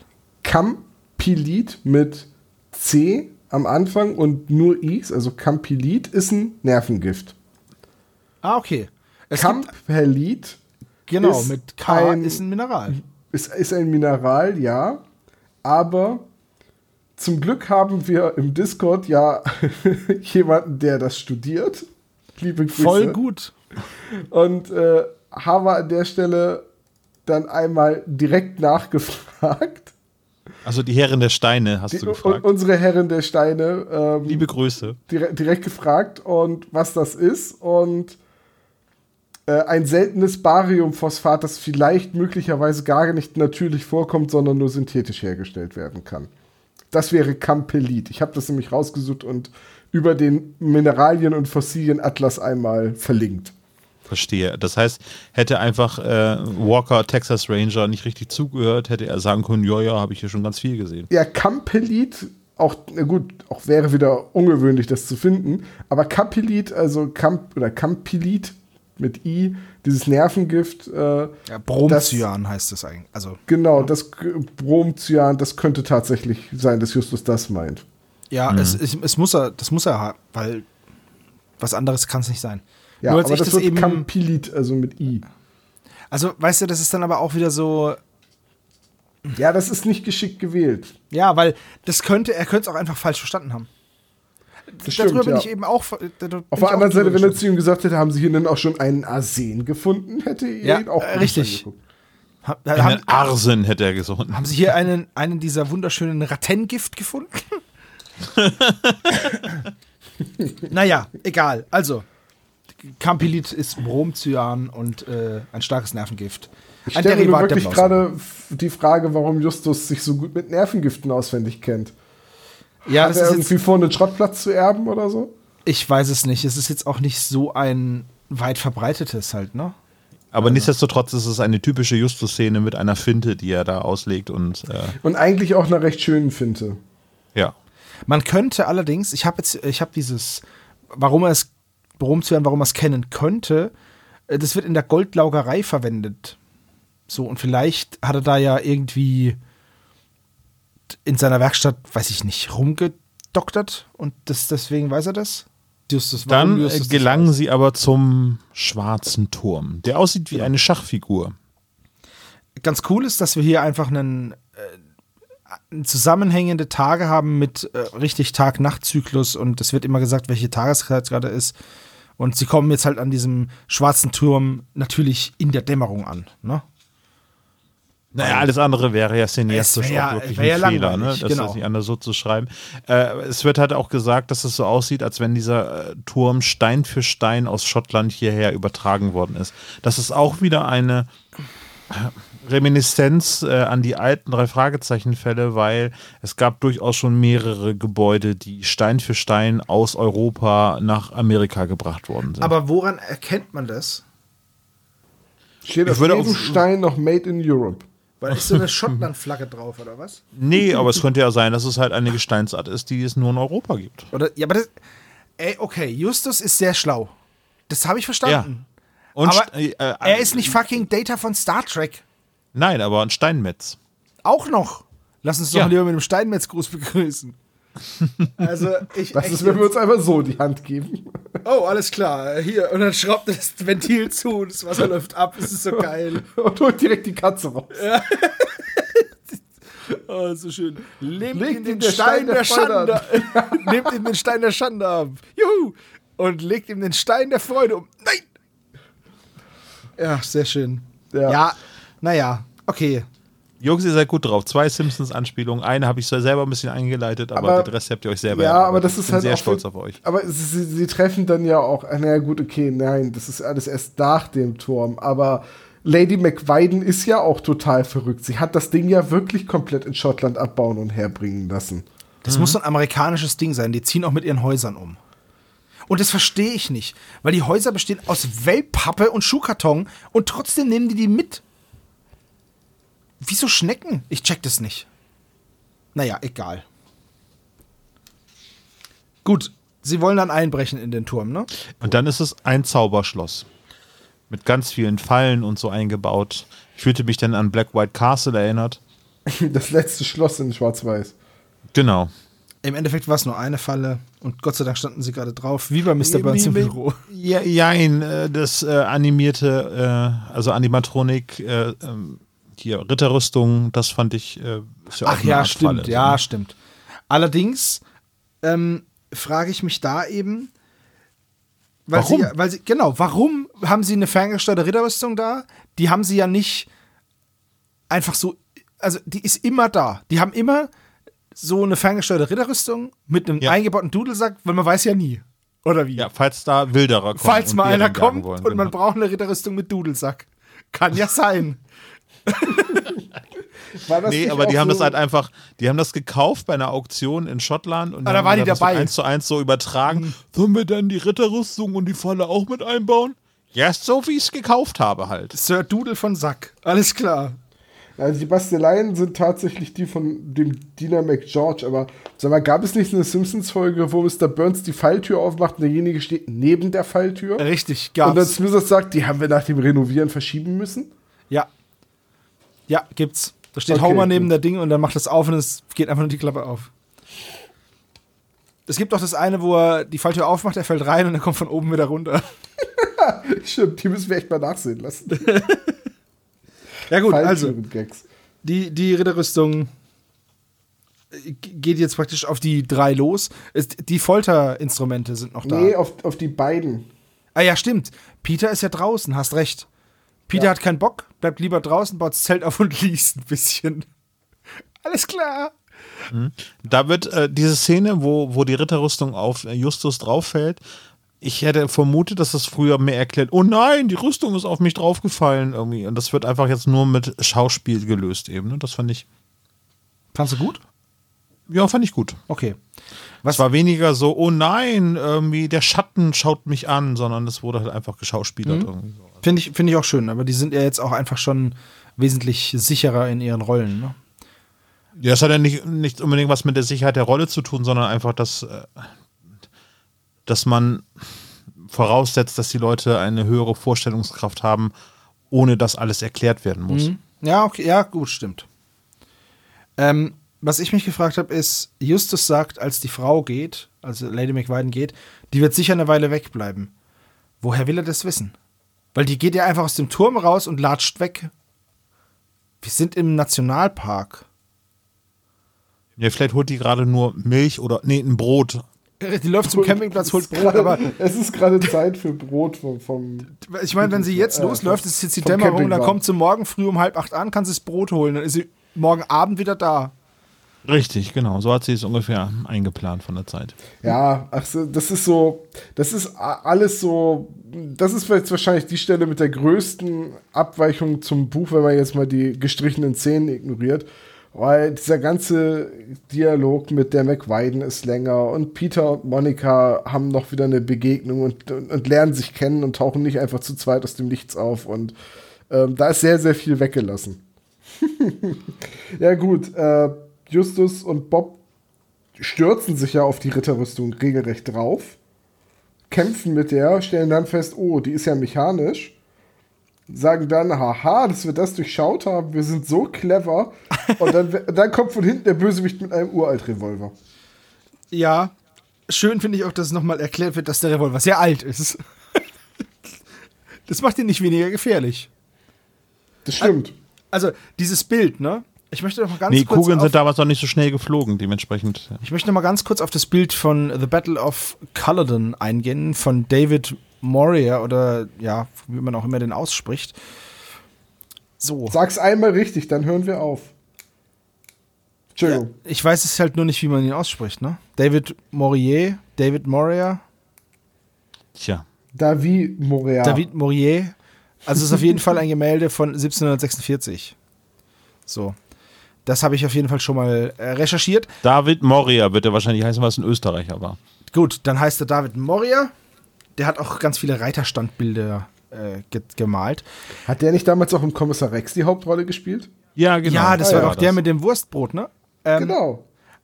wir, wir verlinken euch mal das so Bild, doof. um das es geht. seid so Wir verlinken euch mal das Bild mit dieser Schlacht unter der Folge.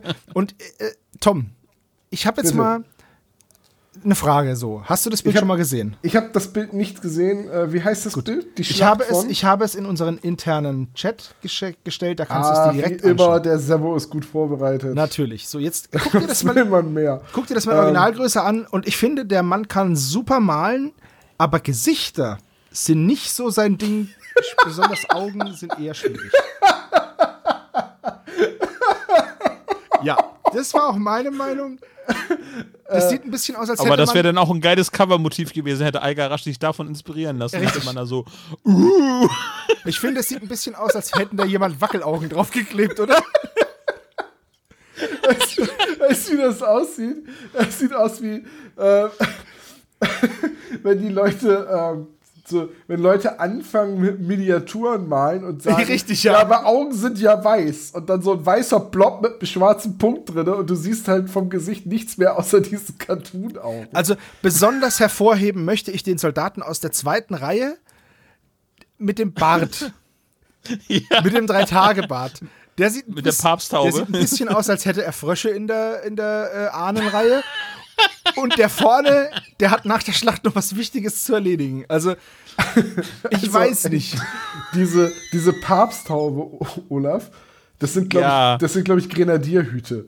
Ja, Äh, ich weiß natürlich, dass es Grenadierhüte sind, aber Aber ja, auch, auch der, ähm, also der vorne mit dem Bajonett in den Schotten aufspießt, der sieht auch so aus, als hätte er mega schlecht Laune. ja, gut, ich hätte auch keine gute Laune, wenn jemand mit dem Schwert auf mich zukommt. Das, so fair müssen wir sein. Touché, aber wenn du selbst das Bajonett hast, ist schon irgendwie gut. Ja. ja, ähm, der hat einen längeren. Schön finde ich, wie der gestorbene Schotte am Boden noch seinen, seine entblößte Scham dann doch noch mit seinem Socken verhüllt. So, weil der hat, wie man sehen kann, nämlich nichts unterm Rock. Ja, äh, ich möchte übrigens auch auf den Schotten ganz links äh, hindeuten, dem eingefallen ist, dass er den Herd angelassen hat. Fuck it, I'm out of here. das Bild, das Bild entbehrt nicht einer gewissen Komik. Also, ganz, Wir sollten ganz mal eine rechts- Kunstinterpretations-Podcast Auf jeden äh, Fall. Serie planen. Und ganz rechts im Bild ist noch ein englischer Trommler, äh, der sich sehr für seine Musik schämt. Ist richtig, ja. Ja. Ich hätte auf der, auf der äh, schottischen Seite hätte ich jetzt äh, gesagt, dass der mit der, es sieht fast aus wie eine Baskenmütze mit, mit der helle Bade in der Hand, äh, der heißt, glaube ich, McPoopface heißt der. Two-Face. Poopface Ja. McDougal. Der, der Konflikt, der hinter diesem Bild lag, hat sich 1745 zugetragen. Und ich versuche gerade rauszufinden, aus welchem Jahr dieses Gemälde ist. Also David Moria hat von 1705 bis 1770 gelebt. Das Ja, heißt, gut, dann also 17 irgendwo dazwischen. das heißt, 17 und äh, 46. ich sage, Ja. ja, ich sage ja, also dann, dann ist es aber auch ein sehr aktuelles Bild gewesen. So. Der, der war übrigens tatsächlich Anglo-Swiss Painter, also Ja, jetzt haben wir wieder, haben wir wieder das Problem, heißt jetzt David Moria oder David Morier? wahrscheinlich heißt sie David Mourier, weil er, weil er Schweizer ist. Äh, ich schätze mal, dass das Bild auch aus dem Jahr ist. Es geht ja um den Jakobiteraufstand. Und das muss ungefähr um den Zeitraum des Konfliktes selbst entstanden sein, das Bild. Also da gab es auch schon bessere Maler, wenn man, also zumindest Gesichter waren wirklich nicht so seins. Ja, gut. Ähm, er ist, er kann, dafür kann er halt andere Sachen gut. Vielleicht hat er aber auch Also ich, einfach ich würde die jetzt mal eben, äh, die, ganz hart die These in den Raum werfen, dass es auch stilistische äh, Zeiten gab, wo, wo sowas auch gewollt war. Ne? Genau, ich möchte auf jeden Fall, dass meine Soldaten aussehen, als könnten sie nicht bis drei zählen. Na, ich glaube, die Schotten sind absichtlich hässlich gemalt worden. Das ist ein Propagandamittel gewesen, weil wenn du dir anguckst, wie er den, wie er Prince Henry, Duke of Cumberland und äh, Strathorn gemalt hat, gut, da hatte er auch 20 Jahre mehr Praxis, aber da ist das Gesicht deutlich besser. Okay. Liebe Kunstexperten, wollen wir wieder zum eigentlichen Fall zurückkehren? Ja, wir haben auch die gesamte, äh, das gesamte Werk von David Moria besprochen. Ja. Okay, na Gott sei Dank. Dann packen wir mal alle Links in die Shownotes mit rein. Schreibt bitte in die Kommentare, wie ihr das Bild so findet und sind die Augen aufgeklebt oder nicht? Ich muss jetzt gerade an sag, es dieses sind Bild denken, äh, was, was äh, durch diesen Unfall noch nachgezeichnet wurde. Meinst du diesen, dieses, dieses, dieses Jesus-Bild, was sie da so verhunzt haben? Ja, ja, Dieses ja, ja. Meme? Oh Mann, ja. Ich mal's einfach nochmal neu. Okay. Ja, ist gut so. Gut. Können wir so lassen. Ja, also jetzt stehen sie eben äh, dort mit dem Diener von Mrs. Lady McWiden. Ich finde den Namen eigentlich McWi- echt cool.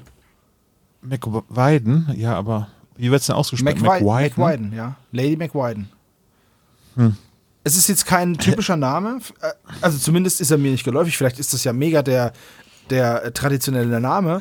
Aber ich finde ihn eigentlich Ja, ganz cool. Fall. Ich finde, der klingt sehr ladyhaft. Ja, es Lady, ist Lady ja. McWiden vom Clan der McWiden. Genau. Aus dem Geschlecht der McWidens. Quasi. Das ist so eine Vampirdynastie irgendwie klingt das. Aber McGeorge, das klingt wie der neue Signature-Burger bei ja, McDonald's. McGeorge und McRib sind hier dafür zuständig, dass, dass Lady ne? dass es der gut geht. McRib.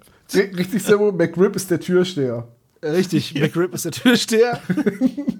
Spitzname Big Mac. Okay. Also auf jeden Fall. auf jeden Fall machen sie jetzt den Ye Good Old Fire Trick.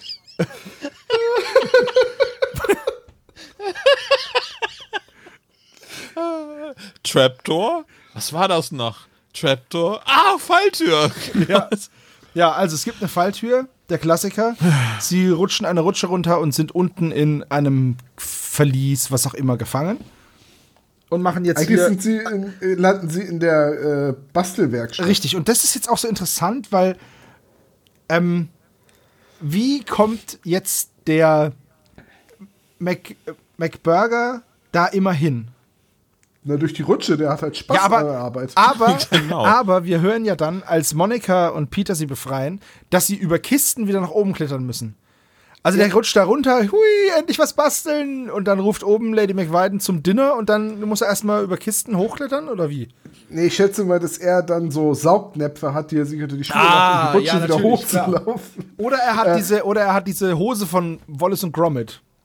Ich würde jetzt so gerne sagen, das ist im Buch cleverer. Aber ist es nicht. Nee, ist es tatsächlich nicht. Es ist so, dass das einfach äh, nicht erklärt wird. Ich gehe jetzt einfach mal davon aus, dass der irgendwo eine Geheimtür hat, hinter der dann die Treppe ist. Ähm, warum sie diese Falltür mit einer Rutsche überhaupt an der Stelle haben, also eine Rutsche, die dich direkt in deine Werkstatt bringt, das ist ja eine schlechte Falle.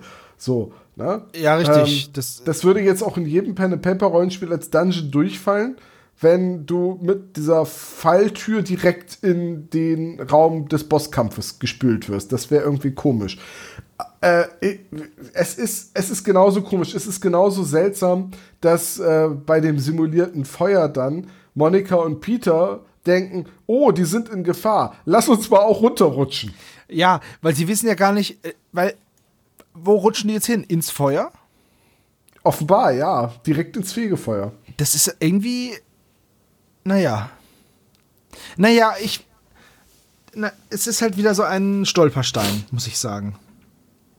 Gut. Ja, aber es ist nicht so clever gelöst an der Stelle. Nee, nee, nicht so wirklich.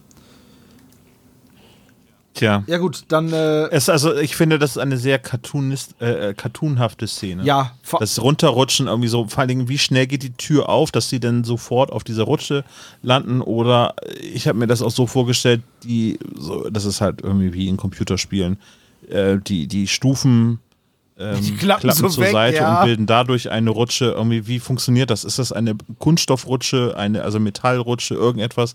Wenn das ein altes schottisches Gebäude ist, dann muss es uralt sein und wie haben die das damals hingekriegt, dass man auch wirklich rutschen kann? Naja, gut, es gab ja- es gab- es doch in dem Mittelalter doch noch nicht, oder beziehungsweise ja, es gab ja auch da schon einen Rindstein. Und der war ja durch immer wieder, durch stetiges Benutzen, war der natürlich ausgekehlt so. Also weißt du, da war der schon glatt. ja, ja, aber, Aber ja, ja, genau, aber Trotzdem ist jetzt die Rutsche in den, in den Bastelraum einfach nicht clever, weil, wie gesagt, man kommt nicht mehr raus aus dem Bastelraum. Ja. Das ist einfach blöd. So. Ja, aber nichtsdestotrotz äh, ist da jetzt ein Punkt, was ihr vorhin kritisiert habt. Warum ist dieser ganze Kram in diesem äh, Turm mit drinne? Es wirkt so ein bisschen, als wenn die überlegt haben, dass sie daraus so eine Art Gruselattraktion bauen wollen, eben mit äh, der animatronischen äh, Figur, also mit der, mit der Rüstung, die sich bewegen kann, dann äh, diese Nebelmaschine ist halt das, was äh, mich das jetzt glauben lässt, dass das Ganze Ja, eher so die wollen den, die wollen mit den Einnahmen von der Tal der Tränen quasi Tal der Tränen World bauen und das ist die erste Attraktion. naja, wenn Dudel- das, das Dudel ja, das scheint ja so eine Fantasy-Lauf-Schmonzette zu wie sein. kann denn die bitte erfolgreich sein, wenn da ein Dudelsack-Ritterrüstungsmonster mit dabei ist? Wenn das der Teil dazugehört. Das macht ja gar keinen Sinn. Vielleicht ist ja, ist es auch einfach nur ein Schreibfehler und es ist eigentlich der dunkle Turm und äh, das Ganze ist nicht von. So, nicht der Dudelsack, sondern der dunkle Sack. Genau, der dunkle Sack und äh, der Revolvermann kommt um die Ecke. Also ich find's alles. Ihr habt den dunklen Turm nicht Doch, doch, gelesen, ich hab- ne? Nein, aber ich, verstanden. ich find's aber trotzdem alles komisch. So. Weiß nicht. Nicht ausgegoren. Ja. Ja, also auf jeden Fall ist ihr Plan jetzt, äh, sie tun so, als wenn es brennen würde und machen die Nebelmaschine an. Und dann fängt Bob an zu husten, dass das Ding ganz schön qualmt. Habe ich mich überlegt, nee, habe ich mir überlegt, nee, Nebelmaschine, so richtig qualmen tut sie nicht. Nee. Entweder ist es ähm, Die nebelt halt höchstens. auf, Außerdem- auf Außerdem riecht man Trockeneisbasis. Also man riecht, wenn Ja. man in einer Nebelmaschine, in einer Nebelwand von einer Nebelmaschine steht, riecht man, dass das Nebel ist und kein Rauch. Acrolein ist das, glaube ich, ne, was da benutzt wird. Oder nee, Glycerin ist das, glaube ich. Ich- Das ist ich- so ein Fluid, was genommen wird. Und das kann man einatmen, ohne Probleme, ohne dass man davon husten kommt. Ja gut, wenn das jetzt Um- zu, zu dick ist vielleicht. Ist mir egal, wie der Stoff heißt, Hauptsache er knallt. Also, Wisst ihr, was ich einfach kennt? Es gibt so Sachen, da, wenn ich das höre, bin ich sofort raus aus der, aus der Immersion. Und dazu gehört zum Beispiel bei den drei Fragezeichen Roboter. Das wollte ich nochmal zu der Ritterrüstung sagen. Sobald irgendwie bei den drei Fragezeichen, er ist ein Roboter, bin ich raus. Weil, weil das einfach so weit weg ist von der Realität. Wisst ihr, was ich meine? Ey, na ja. Ey, ey, ganz ehrlich, so? hast du schon mal diese japanischen Roboter gesehen, wie sie laufen? Diese Kampfroboter. Ich rede jetzt nicht, ich Naja, rede jetzt ich nicht glaube, von diesem Boston ich glaube Institute. Roboter ist da auch einfach das falsche Wort. Es müsste eigentlich Automat so heißen Animatronik heißen. Und Animatronik Ja. ist ja nur eine Elektronik beziehungsweise eine Mechanik, die eine, die halt einen natürlichen Bewegungsablauf Aber das ist so schwer. Also, und kann man das in eine Ritterrüstung bauen? Äh, egal. Das waren, äh, egal. Ich will mich also, nicht was du jetzt meinst, ist eher ein Android. Ja, was- aber ich will mich einfach meinst. nicht an dem Roboter so hochziehen. Ich wollte nur sagen, Naja, aber ein Roboter kann auch Autos zusammenschmeißen. ja, natürlich. Es das gibt Schweißroboter, aber das ne? ist nun mal einfach eine Ritterrüstung, die Dudelsack spielt. So. Und das ist einfach, das, da bin ich raus. Das ist so unrealistisch. Ich bin. Ich, ach Gott, wir halten uns jetzt wirklich ewig an dieser absolut dämlichen, nutzlosen Szene auf. Ja. Aber, aber, um, um unserem Ruf des Laber-Podcasts gerecht zu werden. ähm, es ist doch so, dass. Also ich, ich weiß gerade nicht mehr, wie es im Hörspiel ist. Im Buch ist es so, dass es ein schwebender Dudelsack ist. Der hat nichts, der ist nur im selben Raum wie die Ritterrüstung, meine ich jetzt in Erinnerung guck, zu haben. okay. Und das sind zwei getrennte Attraktionen. Das sind der dunkle Ritter mit dem schwebenden Dudelsack.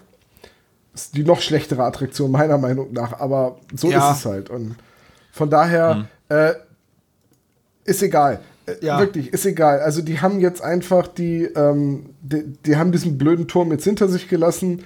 Peter und Monika befreien sie. Jetzt kommt so eine Stelle im Hörspielskript, wo ich eine sehr ungünstige äh, Kürzung finde. Also Monika stellt sich länger vor. Und Bobo Dann- flirtet, dass, dass sich die Balken Bo biegen. Bo Bobo flirtet, ne? Hey. Hey, bist du öfter Puppe. hier? Ha, klar. Was, was macht eine nicht? Frau wie du an einem Ort wie diesem? Den Wie komm, Parkhüten, du hey Depp. Ranger, wie kommst du in die. Nein. ähm, So, und äh, dann, dann erzählt sie halt auch, dass sie Bärenjäger, die vom Campingplatz aus starten, äh, verfolgt und dass sie deswegen sofort gedacht hat, die drei sind, weil sie aus der Richtung kommen müssen, Wilderer sein, obwohl sie keine Gewehre dabei haben, ist egal. Ne, die wollten den Bär erwürgen im Schlaf. Ähm, und der, jetzt, dann sagt Justus, ich habe mich ohnehin schon gefragt, wovon dieser Mensch lebt. Gäste hat er kaum. Lasst uns jetzt mal bereden, was wir wissen, Kollegen. Und dann sagt Monika komplett aus dem Sa Zusammenhang heraus, Mrs. McWiden ist total verrückt. Die Burg hat sie Stein für Stein aus Schottland importiert. Aber eigentlich leitet sie einen Verlag. Das ist nicht, lasst uns bereden, was wir wissen, sondern Monika, sag uns alles, was du weißt. ja, vor allem, wenn. Wart ihr schon mal, habt ihr schon mal Gespräche geführt, so mit Menschen? Nee. Nee, nee. So, und ich auch selten. Aber wenn mich einer fragt, und was weißt du so, dann würde wäre das nicht unter den Top Ten. Dass ich sag, ah, ich kenne jemanden, der ist so verrückt, der hat eine Burg da hingebaut. Gib mir einen Namen. Hätten das nicht deine Eltern tun sollen? Naja, aber erst einmal bevor, also bevor das Ganze passiert, die wollen ja dann auch raus aus dem Turm. Und jetzt stellen sie einfach nur die Kisten dahin. Also das hätten Justus und Bob auch alleine schaffen Ja. können, ohne dass sie diese Nebelmaschinen-Scharade absolut starten. richtig, oder? aber dann hätte Justus nicht sagen, nicht Peter fragen können, warum er so viel Shampoo in den Haaren hat. okay.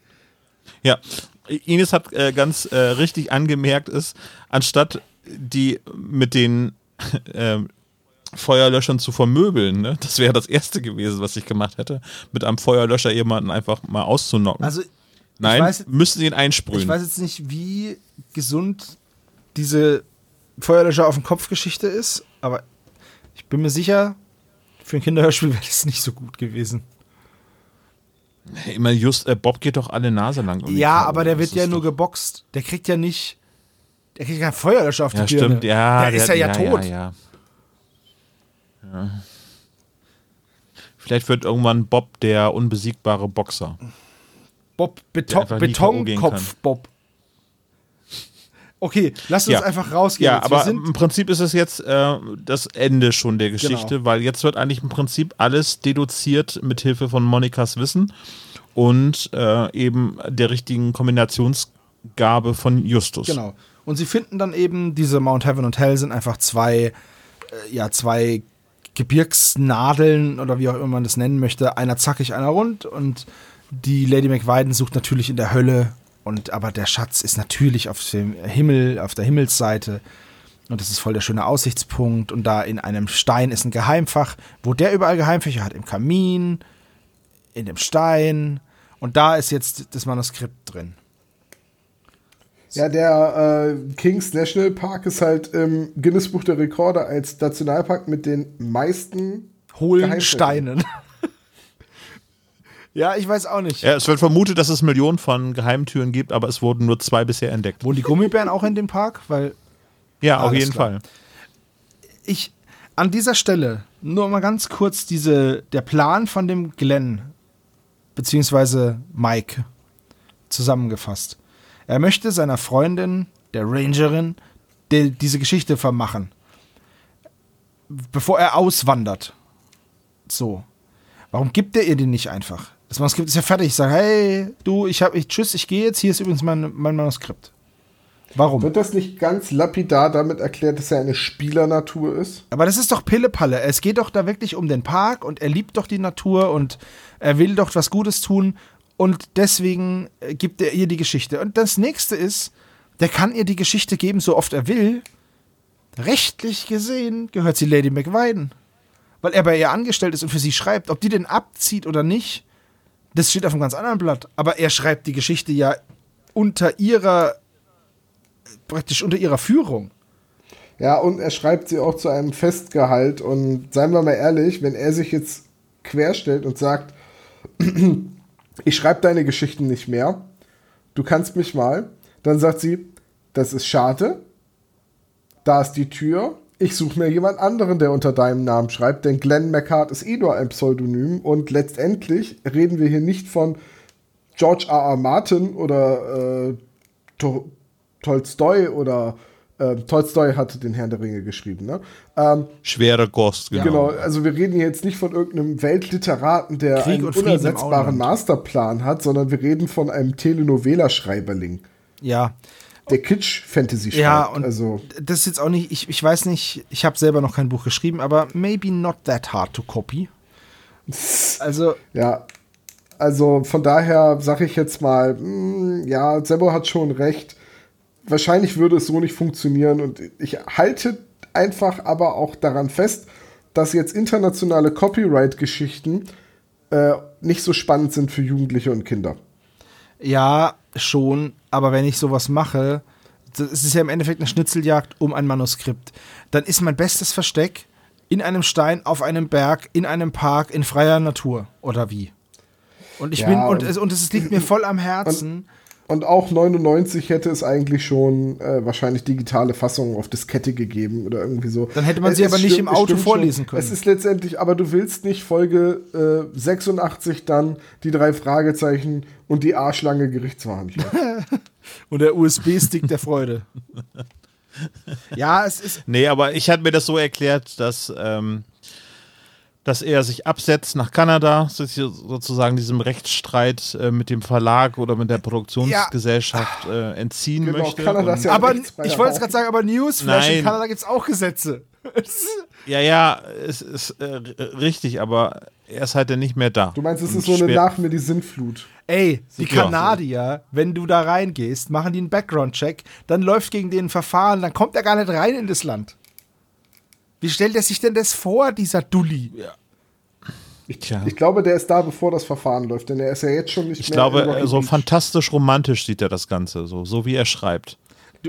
Er ist ja auch durchgeknallt. Also ich weiß, Olaf, ich weiß, dass du die Geschichte gerade verteidigen möchtest und äh, das auch Ja. in allen Ehren. Nur diese ganze Prämisse ist so daneben. Du kannst nicht jemand anderes Eigentum ver verschenken und ich, die Rangerin Monika muss dieses Manuskript zurückgeben. Da kann der Notar noch so oft sagen, ja, ja, wer das bekommt, er hat verfügt. Ja, Wer das findet, ist der eben, kriegt das ist das, das Problem ist eben, es ist wirklich nicht sein, seine Geschichte. Es ist zwar sein Werk, aber er ist eben Ja. nicht der, der Herr der Geschichte, weil er schreibt ja nur als, als Angestellter und nicht als Kreativer. Ähm, von daher stimmt schon. Es ist, es ist da an der Stelle ein bisschen dünn, aber es ist auch nicht weiter tragisch, weil darum geht es ja in der Geschichte Das eigentlich stimmt. gar nicht. Ja, das stimmt. Es geht ja darum, den Nationalpark zu retten mit dieser schönen Geschichte und ähm, ja, also ich, ich bin jetzt auch ein bisschen härter ins Gericht gegangen mit der Folge, als ich das beim Hören gemacht habe. So, beim, ich habe jetzt halt selber auch das nochmal alles reflektiert, habe mir meine Notizen angeschaut. Das heißt aber nicht, dass mir die Geschichte keinen Spaß gemacht hat. Oder dass ich die nicht gehört habe. Es sind nur die Sachen, auf die ich finde, wir hinweisen sollten. Weil es halt einfach Dann lass uns mal eben ganz kurz das Finale mal Ja. kurz zusammenfassen. Also das Skript gibt es jetzt äh, und Monika äh, hat es dann quasi gefunden und liest es nochmal den drei Fragezeichen denn in, äh, während der Autofahrt Genau. vor. Und es gibt nochmal eine ganz, ganz schöne Szene, nämlich dass die Visitenkarte ganz am Ende vorgelesen wird. Und damit endet sozusagen dann auch die Folge. Ja, das fand ich auch einen sehr, sehr coolen Kniff, die Visitenkarte ganz zum Schluss vorzulesen. Echt cool. Ja. Fand ich schön gemacht. Ja, haben wir was vergessen irgendwie bei der Auflösung? Ja, im Grunde genommen geht es auch um Vergangenheitsbewältigung. Ähm, Ja, weil sich, weil, Weil- sich Peck und Mike und äh, dieser, dieser Mark, den sie ja Johnny nennen, der ist ja dann der Johnny, es hat ja jeder irgendwie noch einen Zusatznamen. Äh, ja, die kennen sich schon seit Schulzeiten und weil halt äh, Glenn, aka äh, Mike, immer so arm war, haben Peck und Mark das halt ausgenutzt und haben ihn halt für Geld erniedrigende Dinge machen lassen. Ja, mit anderen Worten, er ist so der Kenny aus dieser Clique. Ja, Und nur ohne den. McWiden ist eher so der Cartman. ja, genau. Ja, auf jeden Fall. Also es ist einfach. Und, und dass er Johnny ist, wird auf die Whisky-Marke ähm, zu, äh, zurückgeführt, weil er nach äh, heftigen Tobakfusel riecht, nämlich nach Johnny Walker, einer der meistverkauften Whisky-Sorten der Welt. Aber Verstehe Naja. ich nicht, schmeckt nicht gut. Aber naja. Äh, und der trinkt, weil er eigentlich mit Peck zusammen sein wollte, aber sie ihn weggeschickt hat. Also er ist halt Verdrängungstrinker anscheinend so. ja. Ähm, ja. Und dann ist die Geschichte rum. Und äh, wir können eigentlich zum Fazit kommen. Ja, dann äh, möchte Tom das Geburtstagskind anfangen. Ja, ähm, es ist eine etwas bodenständigere Geschichte. Ich finde es ganz schön, dass so viele falsche Fährten gelegt werden von Glenn, der, ja- der, der quasi zu einem Wettstreit einlädt, der keiner ist, weil er eigentlich alle bis auf die Frau, von der er will, dass sie gewinnt, in die Irre führt. Dieses ganze Schachrätsel mit den eingebauten Spiegeln, das schreit so frühe drei Fragezeichen Folge und da ist ein ausgeklügelter Mechanismus und, und so weiter und ähm, eigentlich schreit es nicht frühe drei Fragezeichen, sondern es schreit eher typische drei Fragezeichen Geschichte und das braucht man alles nicht, um das zu lösen. Das ist ganz schnöde einfach in einem, in einem Seitenfach versteckt, so ein bisschen wie die Auflösung vom großen Heist in Oceans 12 ähm, und das ist letztendlich das, was ich mag und was ich im Buch sehr mochte, ist, dass so zwischen den Zeilen deutlich gemacht wird, dass Glenn und Monika mehr verbindet als die Liebe zum, zur Natur und zum Nationalpark. Und dass man so ein bisschen das Gefühl hat, dass sie die Helen aus der Geschichte ist und er selbst ist der, der Held und Mike ist Charlie der Schlechter und die schwarze Königin ist die McWiden. Also, dass er quasi so sein, sein Leben in diese Fantasy-Geschichte reinschreibt und das deutet eigentlich auch schon an, dass Monika und Glenn eigentlich ineinander verliebt sind, aber irgendwie haben sie sich das nicht gesagt und jetzt ist er in Schottland und sie passt immer noch auf die Schwarzbären auf. So, eigentlich ist das so die, der Anflug einer tragischen Liebesgeschichte. Und ich, ich muss sagen, ich mochte das Buch deutlich lieber als das Hörspiel. Und ähm, das, obwohl ich das Hörspiel irgendwie immer in guter Erinnerung hatte. Das hat ein paar, paar, schwachen, ein paar schwache Stellen. Es hat eine schöne Atmosphäre im Nationalpark selbst. Ähm, ja, dass dann am Ende dem Bösewicht die Flasche aus, aus dem Dings fällt und ihn dadurch verrät, das ist so ein bisschen dünn. Und das ist leider im Buch genauso. Ähm, ja. Aber insgesamt ist es schon eine ganz gute Geschichte. Und Sebo, was sagst du? Ja, ich kann mich da Tom anschließen. Also diese, diese Liebesgeschichte zwischen ähm, Monika und Mike, die finde ich eigentlich auch, ja, die, die ist auf jeden Fall da. Also für mich, ich interpretiere die da rein. Was ich ein bisschen komisch finde, ist, dass Mike ja eigentlich nach Kanada abhauen will, aber wir erfahren dann, dass es am Ende Crazy Mike ist, der in Rocky Beach am Strand chillt. Ich glaube, das war sein Abschied. hat. Er hat ja dem Ja. gechillt. Hat. Okay, weil das ist. Ich hoffe, dass er danach gegangen ist, weil sonst macht ja auch die ganze Geschichte noch weniger Sinn. Ich habe beim Hören hat sie mir Spaß gemacht. Diese Logikfehler oder diese kruden Ideen, die dieser Mike da hat, die sind halt für, fürs Hörspiel einfach, ja, die sind halt, die wirken halt. Also die, die, das kann man schön zuhören. Macht jetzt wenig Sinn, aber Spaß macht's trotzdem. Und ähm, mir hat die Geschichte eigentlich ganz gut gefallen. Ich kann sie jetzt auch nochmal hören. Ist jetzt nicht so, dass ich das jetzt erstmal über habe. Ähm, ja, gibt halt einfach ein paar Stellen, die ich nicht so nachvollziehen kann, aber das macht ja nichts. Das macht ja das Hörspiel nicht schlechter und ja. Ich mochte die Folge trotz allem, auch wenn es jetzt in der Besprechung vielleicht nicht so rübergekommen ist. Aber naja, wenn ich was finde, was, was mir komisch erscheint, dann spreche ich es halt an. Ist mir aufgefallen, ja. Ja, ich wollte es nur sagen, weil das heißt jetzt nicht nur, weil ich es sage, dass ich das Ganze dann, weil das jetzt so komisch ist, finde ich es blöd, sondern ähm, das eine hat mit dem anderen nichts zu tun. Ich kann auch was unrealistisch und komisch finden und trotzdem sagen, ja, okay, aber ich verstehe schon, worauf die hinaus wollen und das ist trotzdem cool. Also ich äh, bin so ein bisschen halt über den, den Anfang der Folge gestolpert, eben, dass eben Justus sagt, ich mache jetzt diesen Umschlag nicht auf und da geht er so, okay, das ist jetzt nicht so typisch Justus, aber danach finde ich das durchweg alles äh, sehr gut, äh, mit sehr viel Fantasie, äh, alles glaubwürdig und äh, eine, ja, ich weiß nicht, es wird halt nicht direkt eine Atmosphäre erzeugt von diesem Nationalpark, aber man, man spürt es trotzdem irgendwie, dass, dass, dass die dort an einem besonderen Ort sind und ähm, ich fühlte mich bei, bei dem schwarzen Turm und auch den Rätsel irgendwie an, an ganz alte Folgen erinnert. Und das ist, glaube ich, auch erklärtes Ziel gewesen. Ähm, ben Nevis verehrt ja auch äh, in dem Fall Arden und äh, Carrie in, in, in dem Straßennamen. Tom hat gesagt, es gibt noch weitere Anspielungen, die in dieser Geschichte so stattfinden.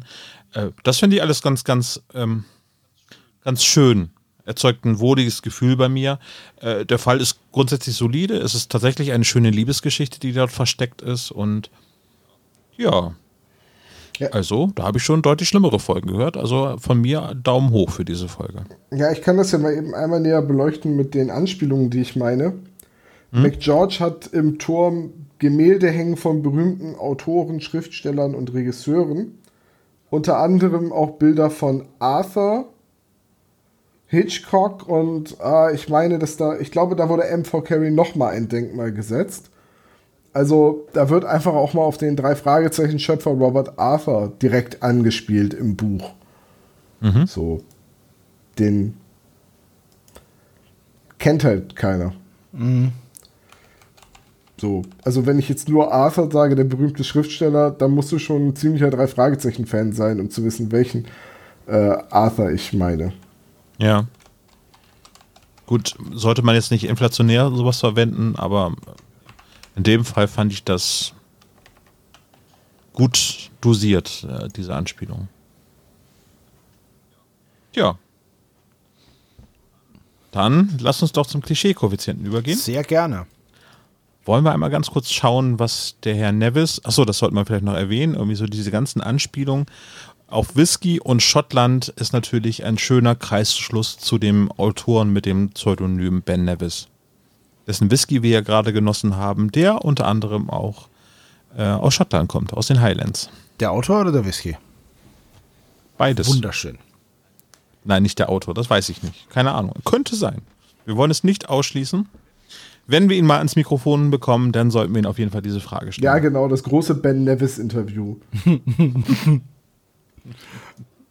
Gut, dann fangen wir doch einfach mal ein. Äh, an. Ein. Fangen, wir mal, fangen wir, fangen mal, wir mal ein. Genau. fangen wir jetzt mal eine ein. Die drei Fragezeichen brechen ein, beziehungsweise begehen ein kleineres Vergehen. Ja, sie brechen in den schwarzen Turm ein, der ja ganz klar Privatbesitz ist. Das gibt 15 Punkte. Okay, sie benutzen ein Schulprojekt als Ausrede, das gibt nochmal 15 Punkte. Sie werden natürlich für Einbrecher gehalten, nämlich auch im Schwarzen Turm. Nee, in der Hütte. Das gibt 10 Punkte. Und in Ja, der Hütte, genau. ja. Äh, außerdem wollen sie sich jemanden schnappen, und zwar den betrunkenen Mark Walker. Das gibt 25 Punkte. Äh, und sie werden eingesperrt. Also Bob und äh, Justus werden über eine Falltür in den Keller geschickt. Das gibt nochmal 15 Punkte. Ein debiles Lachen folgt am Ende mit 25 Punkten. Justus überstimmt Peter und Bob demokratisch und entscheidet, was gemacht wird. Das gibt 15 Punkte. Ähm, Justus hat alles durchschaut, sagt aber nichts. Es gibt 25 Punkte. Er wird Dickerchen genannt äh, von der Lady und das gibt 15 Ist Punkte. nicht sehr ladylike, aber naja. Peter ist ängstlich und will den Fall abgeben, äh, als das Zelt aufgeschlitzt wird. 20 Punkte. Außerdem nutzt Peter seine Dietriche. Ich bin jetzt gerade nicht mehr sicher, wo. Eigentlich benutzt Justus Peters Dietriche, um in den schwarzen Turm zu kommen. Aber ich glaube, das ist Ach nur ja, genau. Formsache. Ja, das zählt. Das sind 20 Punkte. Aber Peter ist super sportlich, weil er ja hinterhergeschickt wird, um Monika zu jagen. Das gibt 20 Punkte. Dann, Bob muss vermitteln, weil die drei sich streiten. Und zwar gleich zu Beginn, wenn es darum geht, "Äh, Justus, wir gehen erstmal schwimmen. So, 10 Punkte. Bob flirtet und zwar massiv mit der Rangerin. 15 Punkte. Das gibt auch nochmal 15 Punkte. Ja, Hollywood ähm, spielt eine Rolle, nämlich äh, die Daily Soap oder die Soap, die montags und donnerstags ausgestrahlt wird, bringt diesen Klischee-Koeffizienten 15 Punkte ein. Wir haben sehr viele Anspielungen auf Europa. Schottland ist in aller Munde. 10 Punkte. Es gibt einen Rätselvers, beziehungsweise einen Code. Na, doch eher ein Rätselvers, aber es gibt 20 Punkte. Tja, überraschenderweise hat der Bösewicht eine Waffe. Das gibt 20 Punkte. Er wird aber trotzdem umgebummt. Nochmal 20 Punkte. Außerdem ist der Auftraggeber der Böse, damit ist jetzt Mike Walker gemeint und das gibt 15 Punkte. ja, so indirekt ist er der Auftraggeber. Ne? Er ist schon der ziemlich direkte Auftraggeber. Ja, ja, ja. Gut, dann haben wir äh, Titus, der im Hintergrund flext, ganz zu Anfang in der äh, Schrottplatzszene. Das gibt 25 Punkte. Und ganz zum Schluss wird die Visitenkarte vorgelesen. Das gibt einen Punkt. Und damit kommen wir auf einen Gesamtklischee-Koeffizienten von 371 Punkten. Ich würde gerne sagen, dass es eine mittelmäßige Folge ist, aber es stimmt nicht. Das ist schon echt viel, finde ich. ja, Hätte ich jetzt gesagt. Kann ne? man, kann, kann man so sehen, ja. So, also recht klischeebehaftet, aber ich vermute, dass das auch gewollt war. ja, er spielt mit den Klischees ja auch, ne? Also, na. Ja. ja. Na dann, Tom, dann nochmal Cheers auf deinen äh, Geburtstag. Ja, Ja, vielen lieben Dank. Hast du eine lustige Folge ausgesucht? fand ich Ähm, auch. Ich hat auch, ich hat, hat auch sehr großen Spaß gemacht. Ich gehe mich jetzt trotzdem alleine feiern. Also. Das ist okay, weil. Oh, aber, aber halt, wir haben noch einen besonderen Gast. Nee, lass doch Tom gehen. hab- Jetzt hätten wir ihn fast losgehabt. Mann, ey, Olaf. Ich, ich habe so eine böse Vorahnung, äh, wer der Gast ist. Soll man trotzdem mal reinholen? Weil du kommst nicht drauf. Wirklich nicht. Na gut, dann holen wir ihn rein. Alles klar. Zu meinem Geburtstag wünsche ich mir, glaube ich, so einen Bären. Tja, der ist ja gar nicht mehr so lange hin, dein Geburtstag. Ich meine, April kommt ja auch wieder. Ja, und ich bin dann immer noch zu Hause, nehme ich an. Ja, Vermutlich. Aber wie willst du denn. Meinst du, der Bär passt in den Wandschrank? Ja, auf jeden Fall. Oder kennst ja, du den draußen dann an? Schmeiß meine Kleidung raus. Jetzt, wo Borat wieder auf Netflix sein Unwesen treibt, habe ich jetzt auch wieder meine. Da kannst du die Kleidung Meine auch Badehosen lassen, weil wieder Wenn der Bär damit rausgeholt. fertig Genau, ist, wenn der Bär damit fertig ist, sieht alles aus wie ein Borat-Bikini. Na gut. Naja, Olaf, vielleicht bekommst du keinen Bär zum Geburtstag, aber bestimmt ein Quiz. Oh, das wäre Er schön. kann Herr meins Doktor, Herr haben. Doktor, wollen Sie vielleicht unserem Geburtstagskind überhaupt erstmal gratulieren? Ja, natürlich. Alles Gute zum Geburtstag, Thomas. Ach, vielen Dank, Dr. Knickknobel. Olaf kann gerne mein Quiz zum Geburtstag kriegen. Das ist aber blöd, dann ähm, würden die Hörer bis nächstes Jahr warten müssen, bis sie dieses formidable Quiz zu der Feuerturm hätten. Kommt drauf an, ob ich gewinne. Dann möchte ich das gerne zum Geburtstag haben, ja. Also ich mache dann an deinem Geburtstag einfach nochmal das Quiz. Ja, genau. Feuerturm. Einfach nochmal Copy und Paste und durch damit. Dann ist es eine Gedächtnisleistung. Von meinem Browser, ne? Genau. Ich wollte es gerade sagen, einfach hochscrollen im Discord. Gut, Dr. Okay, Knobel, ich habe so das Gefühl, wir kommen um die Nummer nicht rum. Augen zu und durch, danach wird der Geburtstag wieder schön. Sehr gut. That's what she said.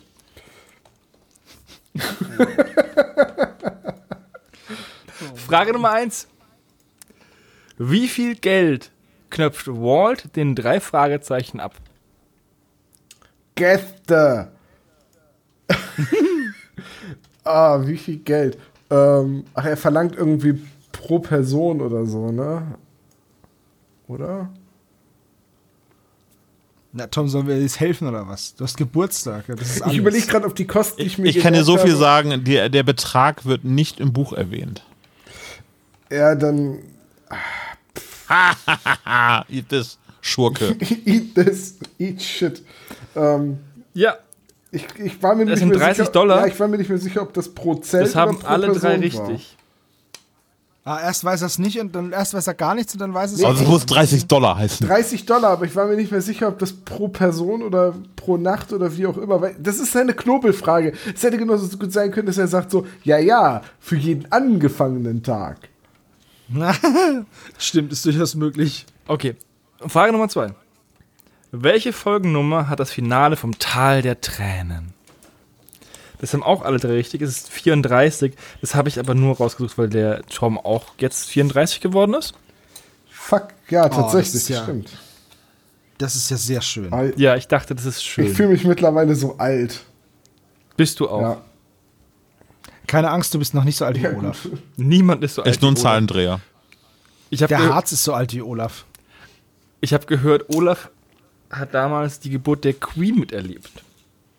Ja, Der, der Agile Queen. aber Bohemian Rhapsody fand ich super. Frage Nummer drei. Welche Folterinstrumente stehen in dem Turm? Also in dem Schloss. Nach zwei einfachen Fragen muss ja auch mal was Schwereres kommen. Ich bin gespannt, ob überhaupt einer alles richtig hat. Ah, die Frage ist halt, wie viele es sind. Ich erinnere mich jetzt spontan nur an drei. Olaf und Tom gleich äh, Blödsinn. ähm, Olaf Brofist. Haben die Daumenschrauben, das Folterrad und den Folterstuhl mit spitzen Nägeln und noch zusätzlich den Dudelsack. Wow. Äh, Ich finde Dudelsackmusik sehr schön. Ja, ja. High Five, Tom. Deswegen übrigens. bist du auch der Einzige, der ihn nicht aufgeführt hat, aber es sind wirklich nur die Daumenschrauben, das Folterrad und der Folterstuhl mit spitzen Nägeln gefragt gewesen. Dementsprechend wieder alle drei richtig. Und wenn sie jetzt noch nicht Wow. aussagen, legen wir noch Dudelsackmusik oben drauf. Okay, Frage Die Nummer besten vier. Dudelsackstücke von Dudelmax Sack, ja? Ich habe mir zwei Multiple-Choice-Fragen überlegt. A. Ich habe gegoogelt. Den Mount Heaven and Hell, den gibt es nicht. Aber welchen Mount gibt es denn wirklich in Kalifornien? Ist es der Mount Goethe, der Mount Bismarck, der Mount Einstein oder der Mount Merkel? Die ist auf dem Klo. Also, der Mount Einstein, den Tom gewählt hat, den gibt es wirklich, Yes. aber in Ach, Alaska. shit. Scheiße. Den, Tja. den Mount Bismarck, den gibt es auch. Beziehungsweise das Bismarck-Gebirge, das aber in Papua-Neuguinea. Verdammt.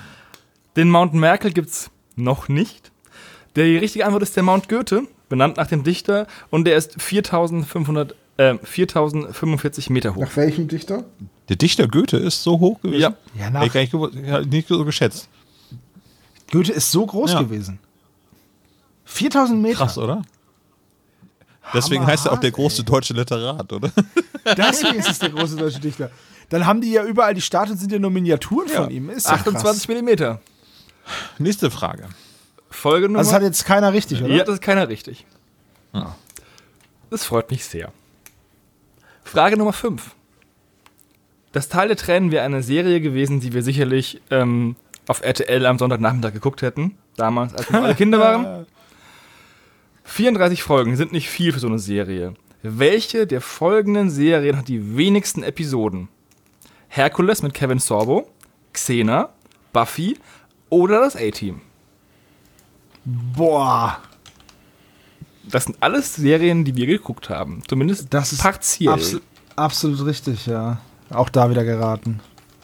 Ich glaube, ich glaube, es ist tatsächlich das hier. Und das ist vollkommen richtig, Thomas. Weil das A-Team hat nur vier Staffeln. Das ist richtig. Das A-Team hat nur 98 Folgen.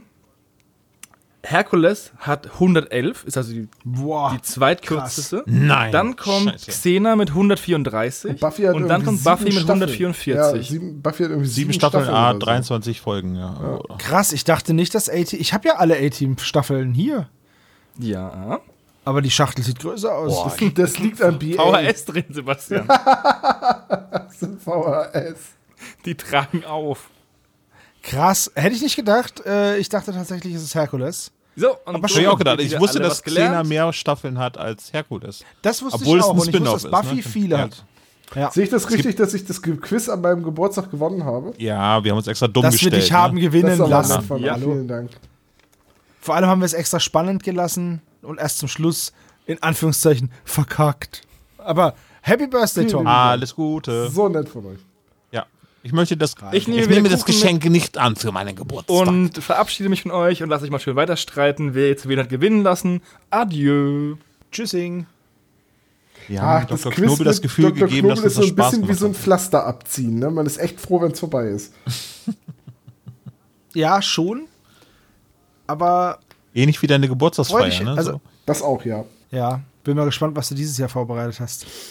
Sagen wir mal so, der Matthias Optenhöfe lässt ausrichten, ähm, dass er beim nächsten Mal seinen Anwalt bemüht. Okay. Ab Matthias Optenhöfe, die die drei ich- Fragezeichen hört? Weiß ich nicht. Könnte ich, kann ich dir mal fragen, aber ich glaube, ich kriege dann wirklich kein Schreiben von seinem Anwalt. Ja, Tom, ähm, dann äh, ist das da hinten Kuchen? Ja, definitiv. Ich würde ja jetzt sagen, war schön mit euch. Wir hören uns dann die Tage wieder, aber wir hören uns ja tatsächlich morgen schon wieder. Denn morgen ist ja schon das nächste Kalendertürchen. Und morgen ist Murmeltiertag. Abgefahren. Gut, also dann, Ja. vielen Dank. Macht's gut. Benehmt euch. Tschüss. Fröhlichen äh, 28. Advent oder so. Chanukka oder so. Irgendwas, irgendwas Verrücktes passiert dieses Jahr ja. Bitte hier Fall. irgendwas einfügen, ne? Ja. Genau. Tschüss. Tschüss, bis morgen.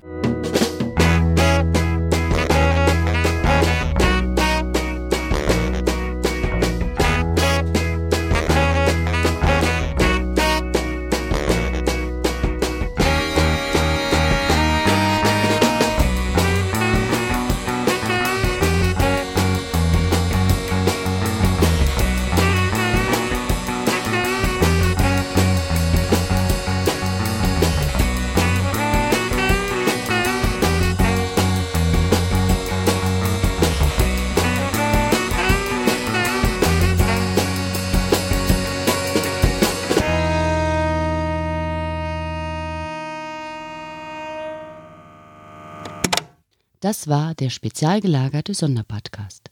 Ihr könnt die Jungs unterstützen über patreon.com slash spezialgelagert oder über paypal.me slash spezialgelagert. Der SSP bedankt sich recht herzlich bei Dr. Orgel für das tolle Intro und der Station Voice Heinz Kreinbaum. Der SSP ist ein Hobbyprojekt und steht in keinem Zusammenhang mit Kosmos oder Europa. Ihr findet den SSP auf Facebook, Twitter und Instagram, jeweils unter Spezial gelagert sowie auf YouTube. Außerdem könnt ihr die Jungs auf dem SSP Discord-Server antreffen. Alle Links findet ihr natürlich auf der Webseite spezialgelagert.de. Bis zum nächsten Mal.